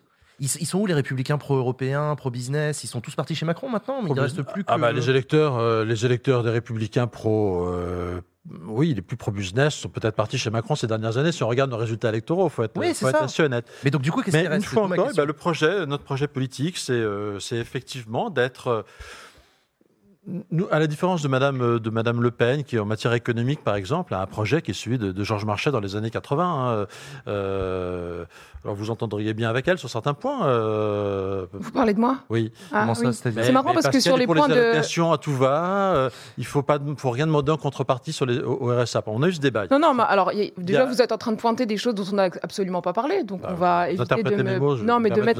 Aussi. Non, non, j'ai rien interprété du tout. Je crois que tout le monde est d'accord pour se dire que j'ai rien interprété puisque vous voulez venir là-dessus, ce qui me interpelle, et pour revenir là-dessus, c'est que quand, quand on vous demande vos points de divergence avec l'extrême droite, crois que vous n'avez pas encore parlé d'immigration, d'intégration, de position. Là, pour le coup, ça, ça m'interpelle pas mal. Vous parlez de Marine Le Pen tape sur les élites, mais à quel moment Marine Le Pen tape sur les élites? Marine Le Pen, je pense que le, RN, on a l'impression, a un, senti, un, problème avec les étrangers en général. Nous, on n'a pas de problème avec les, étrangers. Vous ne trouverez pas. Vous ah bah c'est pardon important de le préciser. Vous ne trouverez pas, euh, vous pas une once, vous trouverez pas une once de, de, de, de racisme. Euh, Nadine Morano chez, moi, en tout cas. Ah euh, de racisme conscient. Elle est toujours députée. De xénophobie. Ah c'est simplement un moment, un principe de réalité qui veut que, qui veut que il faut quand même maîtriser les flux si vous voulez être capable d'intégrer les gens correctement. Sinon, vous n'y arrivez pas. Sinon, vous tirez tout le monde vers le bas. Et sinon, à un moment, vous avez un pays qui se délite, euh, qui se délite complètement. Il y a une phrase de Renan, vous savez, sur ce qu'est la, la- la nation, c'est vouloir faire de grandes choses ensemble. Voilà. Moi, ce que je veux, Oui, c'est qu'on aussi le- retrouve tous cette aspiration dans le pays. Vivre ensemble, qui peut être interprété a- différemment de la part d'Ernest Renan. euh, Mièvre. Je- je sais bien, je connais Ernest Renan, Qui, ouais. voulu la gauche euh, et qui en réalité a fait que les gens ont vécu. Le vivre ensemble, c'était vivre côte à côte en réalité. Regardez le communautarisme euh, aujourd'hui dans notre pays. C'est pas glorieux au point que le président de la République, d'ailleurs, euh, renvoie un peu dos à dos le communautarisme, un, peu, un sentiment qu'il a peur de certaines communautés, de leurs réactions. C'est pour ça qu'il participe pas à la marche contre l'antisémitisme. Euh, on a un peu abandonné l'ambition de- de- d'être une communauté nationale unie, ce qui me paraît assez terrible. Euh, On a une donc- dernière question. On a une dernière question qui a été posée notamment en vidéo euh, par Mina qui nous a envoyé sa vidéo. C'est une question pour vous. Bonjour Baxit et bonjour Monsieur Marlex. Je m'appelle Mina, je suis une femme trans. Et le groupe LR au Sénat a récemment propulsé une loi proposant notamment d'interdire les pronoms neutres comme YEL dans la plupart des documents officiels. Alors est-ce que vous, vous soutenez cette loi et vous voulez la faire adopter à l'Assemblée? Et si oui, pourquoi vouloir restreindre l'utilisation des pronoms neutres qu'utilisent beaucoup de personnes transgenres et non binaires qui sont déjà violemment marginalisées? Qu'est-ce que vous avez contre l'écriture Proposition de loi inclusive pour interdire les prénoms neutres Les pronoms neutres. Elle est dans votre niche parlementaire, euh, ce texte. Cette euh, proposition de loi l'écriture pour interdire inclusive. l'écriture Ah, inclusive. Qu'est-ce que vous avez contre l'écriture Ah, mais ça, c'est un inclusive sujet de, de- de défense de la langue française. Euh, la langue Qui est attaqué par qui La langue Par les wokistes Oh. Non, mais mais expliquez-moi. franchement, la langue française, on met des points, des machins, etc. Je on n'y comprend plus rien. Non, non, je, Faut je pas- est-ce- attaché. vous Non, vous avez votre carte d'identité ou pas? Parce que vous savez que sur votre carte d'identité, il y a marqué né et e. C'est de l'écriture inclusive. Ouais, ouais, bah, je- Donc vous je- avez- je- et, et je votre suis PPL contre la vulgarisation de, de Mais l'écriture. vous comprenez ce que, ce que- ce que vous explique Mina, c'est que pour des Mais personnes transgenres, c'est quelque chose d'important. Parce qu'elles sont déjà matraquées, ma- enfin, c'est Non, déjà parle- dur oui, au enfin, quotidien. on parle pas ça quand on parle. Bah de- si, là, on parle de ça. non, de l'écriture inclusive, on parle d'imposer, d'imposer de manière universelle une référence à tout le monde. Non. Euh, si. Non, Si, si, on parle mais pas non, que des. que moi j'ai écouté, j'ai lu votre texte, j'ai suivi la séance au Sénat. Je suis désolé, les arguments des sénateurs LR étaient claqués au sol, voire non mais faut, faut être honnête. Vous, je vous assure, j'ai suivi la séance au Sénat, Monsieur Marlex. C'était à vomir certains arguments. J'ai pas suivi cette. Allez-y. Donc, Allez-y. qu'est-ce que vous avez donc contre l'écriture inclusive Contre l'écriture inclusive, Qu'est-ce que vous répondez moi je à ceux trouve ça, pardon, je trouve ça, je trouve ça euh, illisible, et donc, euh, donc je veux qu'on garde la, la- la langue française euh, comme elle a été écrite et qu'on prenne pas toutes les modes qui viennent des États-Unis. Vous parlez verlan parfois a une- ou pas?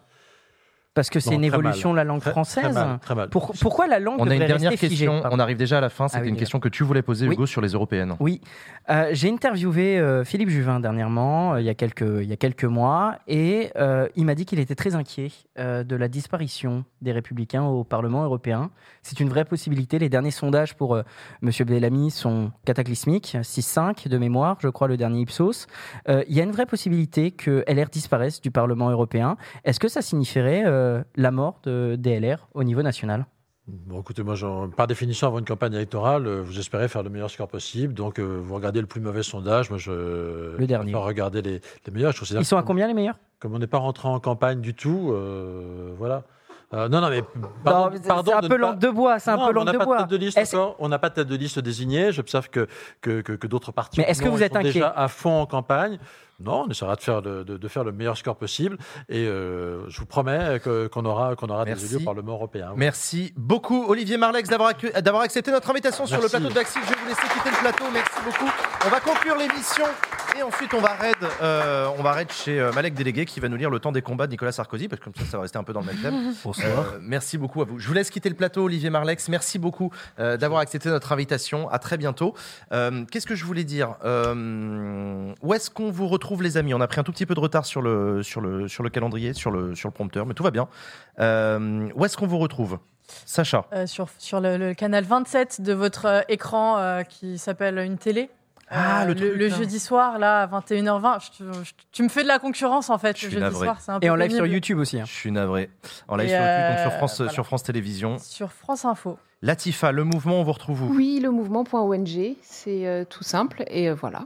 Merci beaucoup. Latifa, Hugo, on te retrouve où et quand? Et moi, tous les jours sur Twitch, euh, Hugo Perchoir, euh, voilà. Et euh, demain, j'ai la députée Aude Luquet à 14h qui viendra nous, qui est présidente de la délégation aux droits de l'enfant. Donc, si ça vous intéresse les droits de l'enfant, bah, venez lui poser des questions. On a une interview d'une heure, donc voilà, ça fait ça fait zizir. Merci à toi, merci à toutes les personnes qui participent au financement de cette émission. C'est grâce à vous qu'on peut la faire cette émission. Continuez à donner de l'argent sur KissKissBankBank. Euh, point d'exclamation KissKiss dans le chat. Merci à vous qui nous regardez aussi en replay sur YouTube. Vous êtes de plus en plus nombreuses et nombreux, vous aussi, donner de l'argent pour rendre possible cette émission. Je vous remercie. On va, vous bougez pas chez vous. On va faire un raid chez Malek délégué, mais pour ici, c'est la fin de cette émission. Merci à toutes et à tous. C'est la fin de cette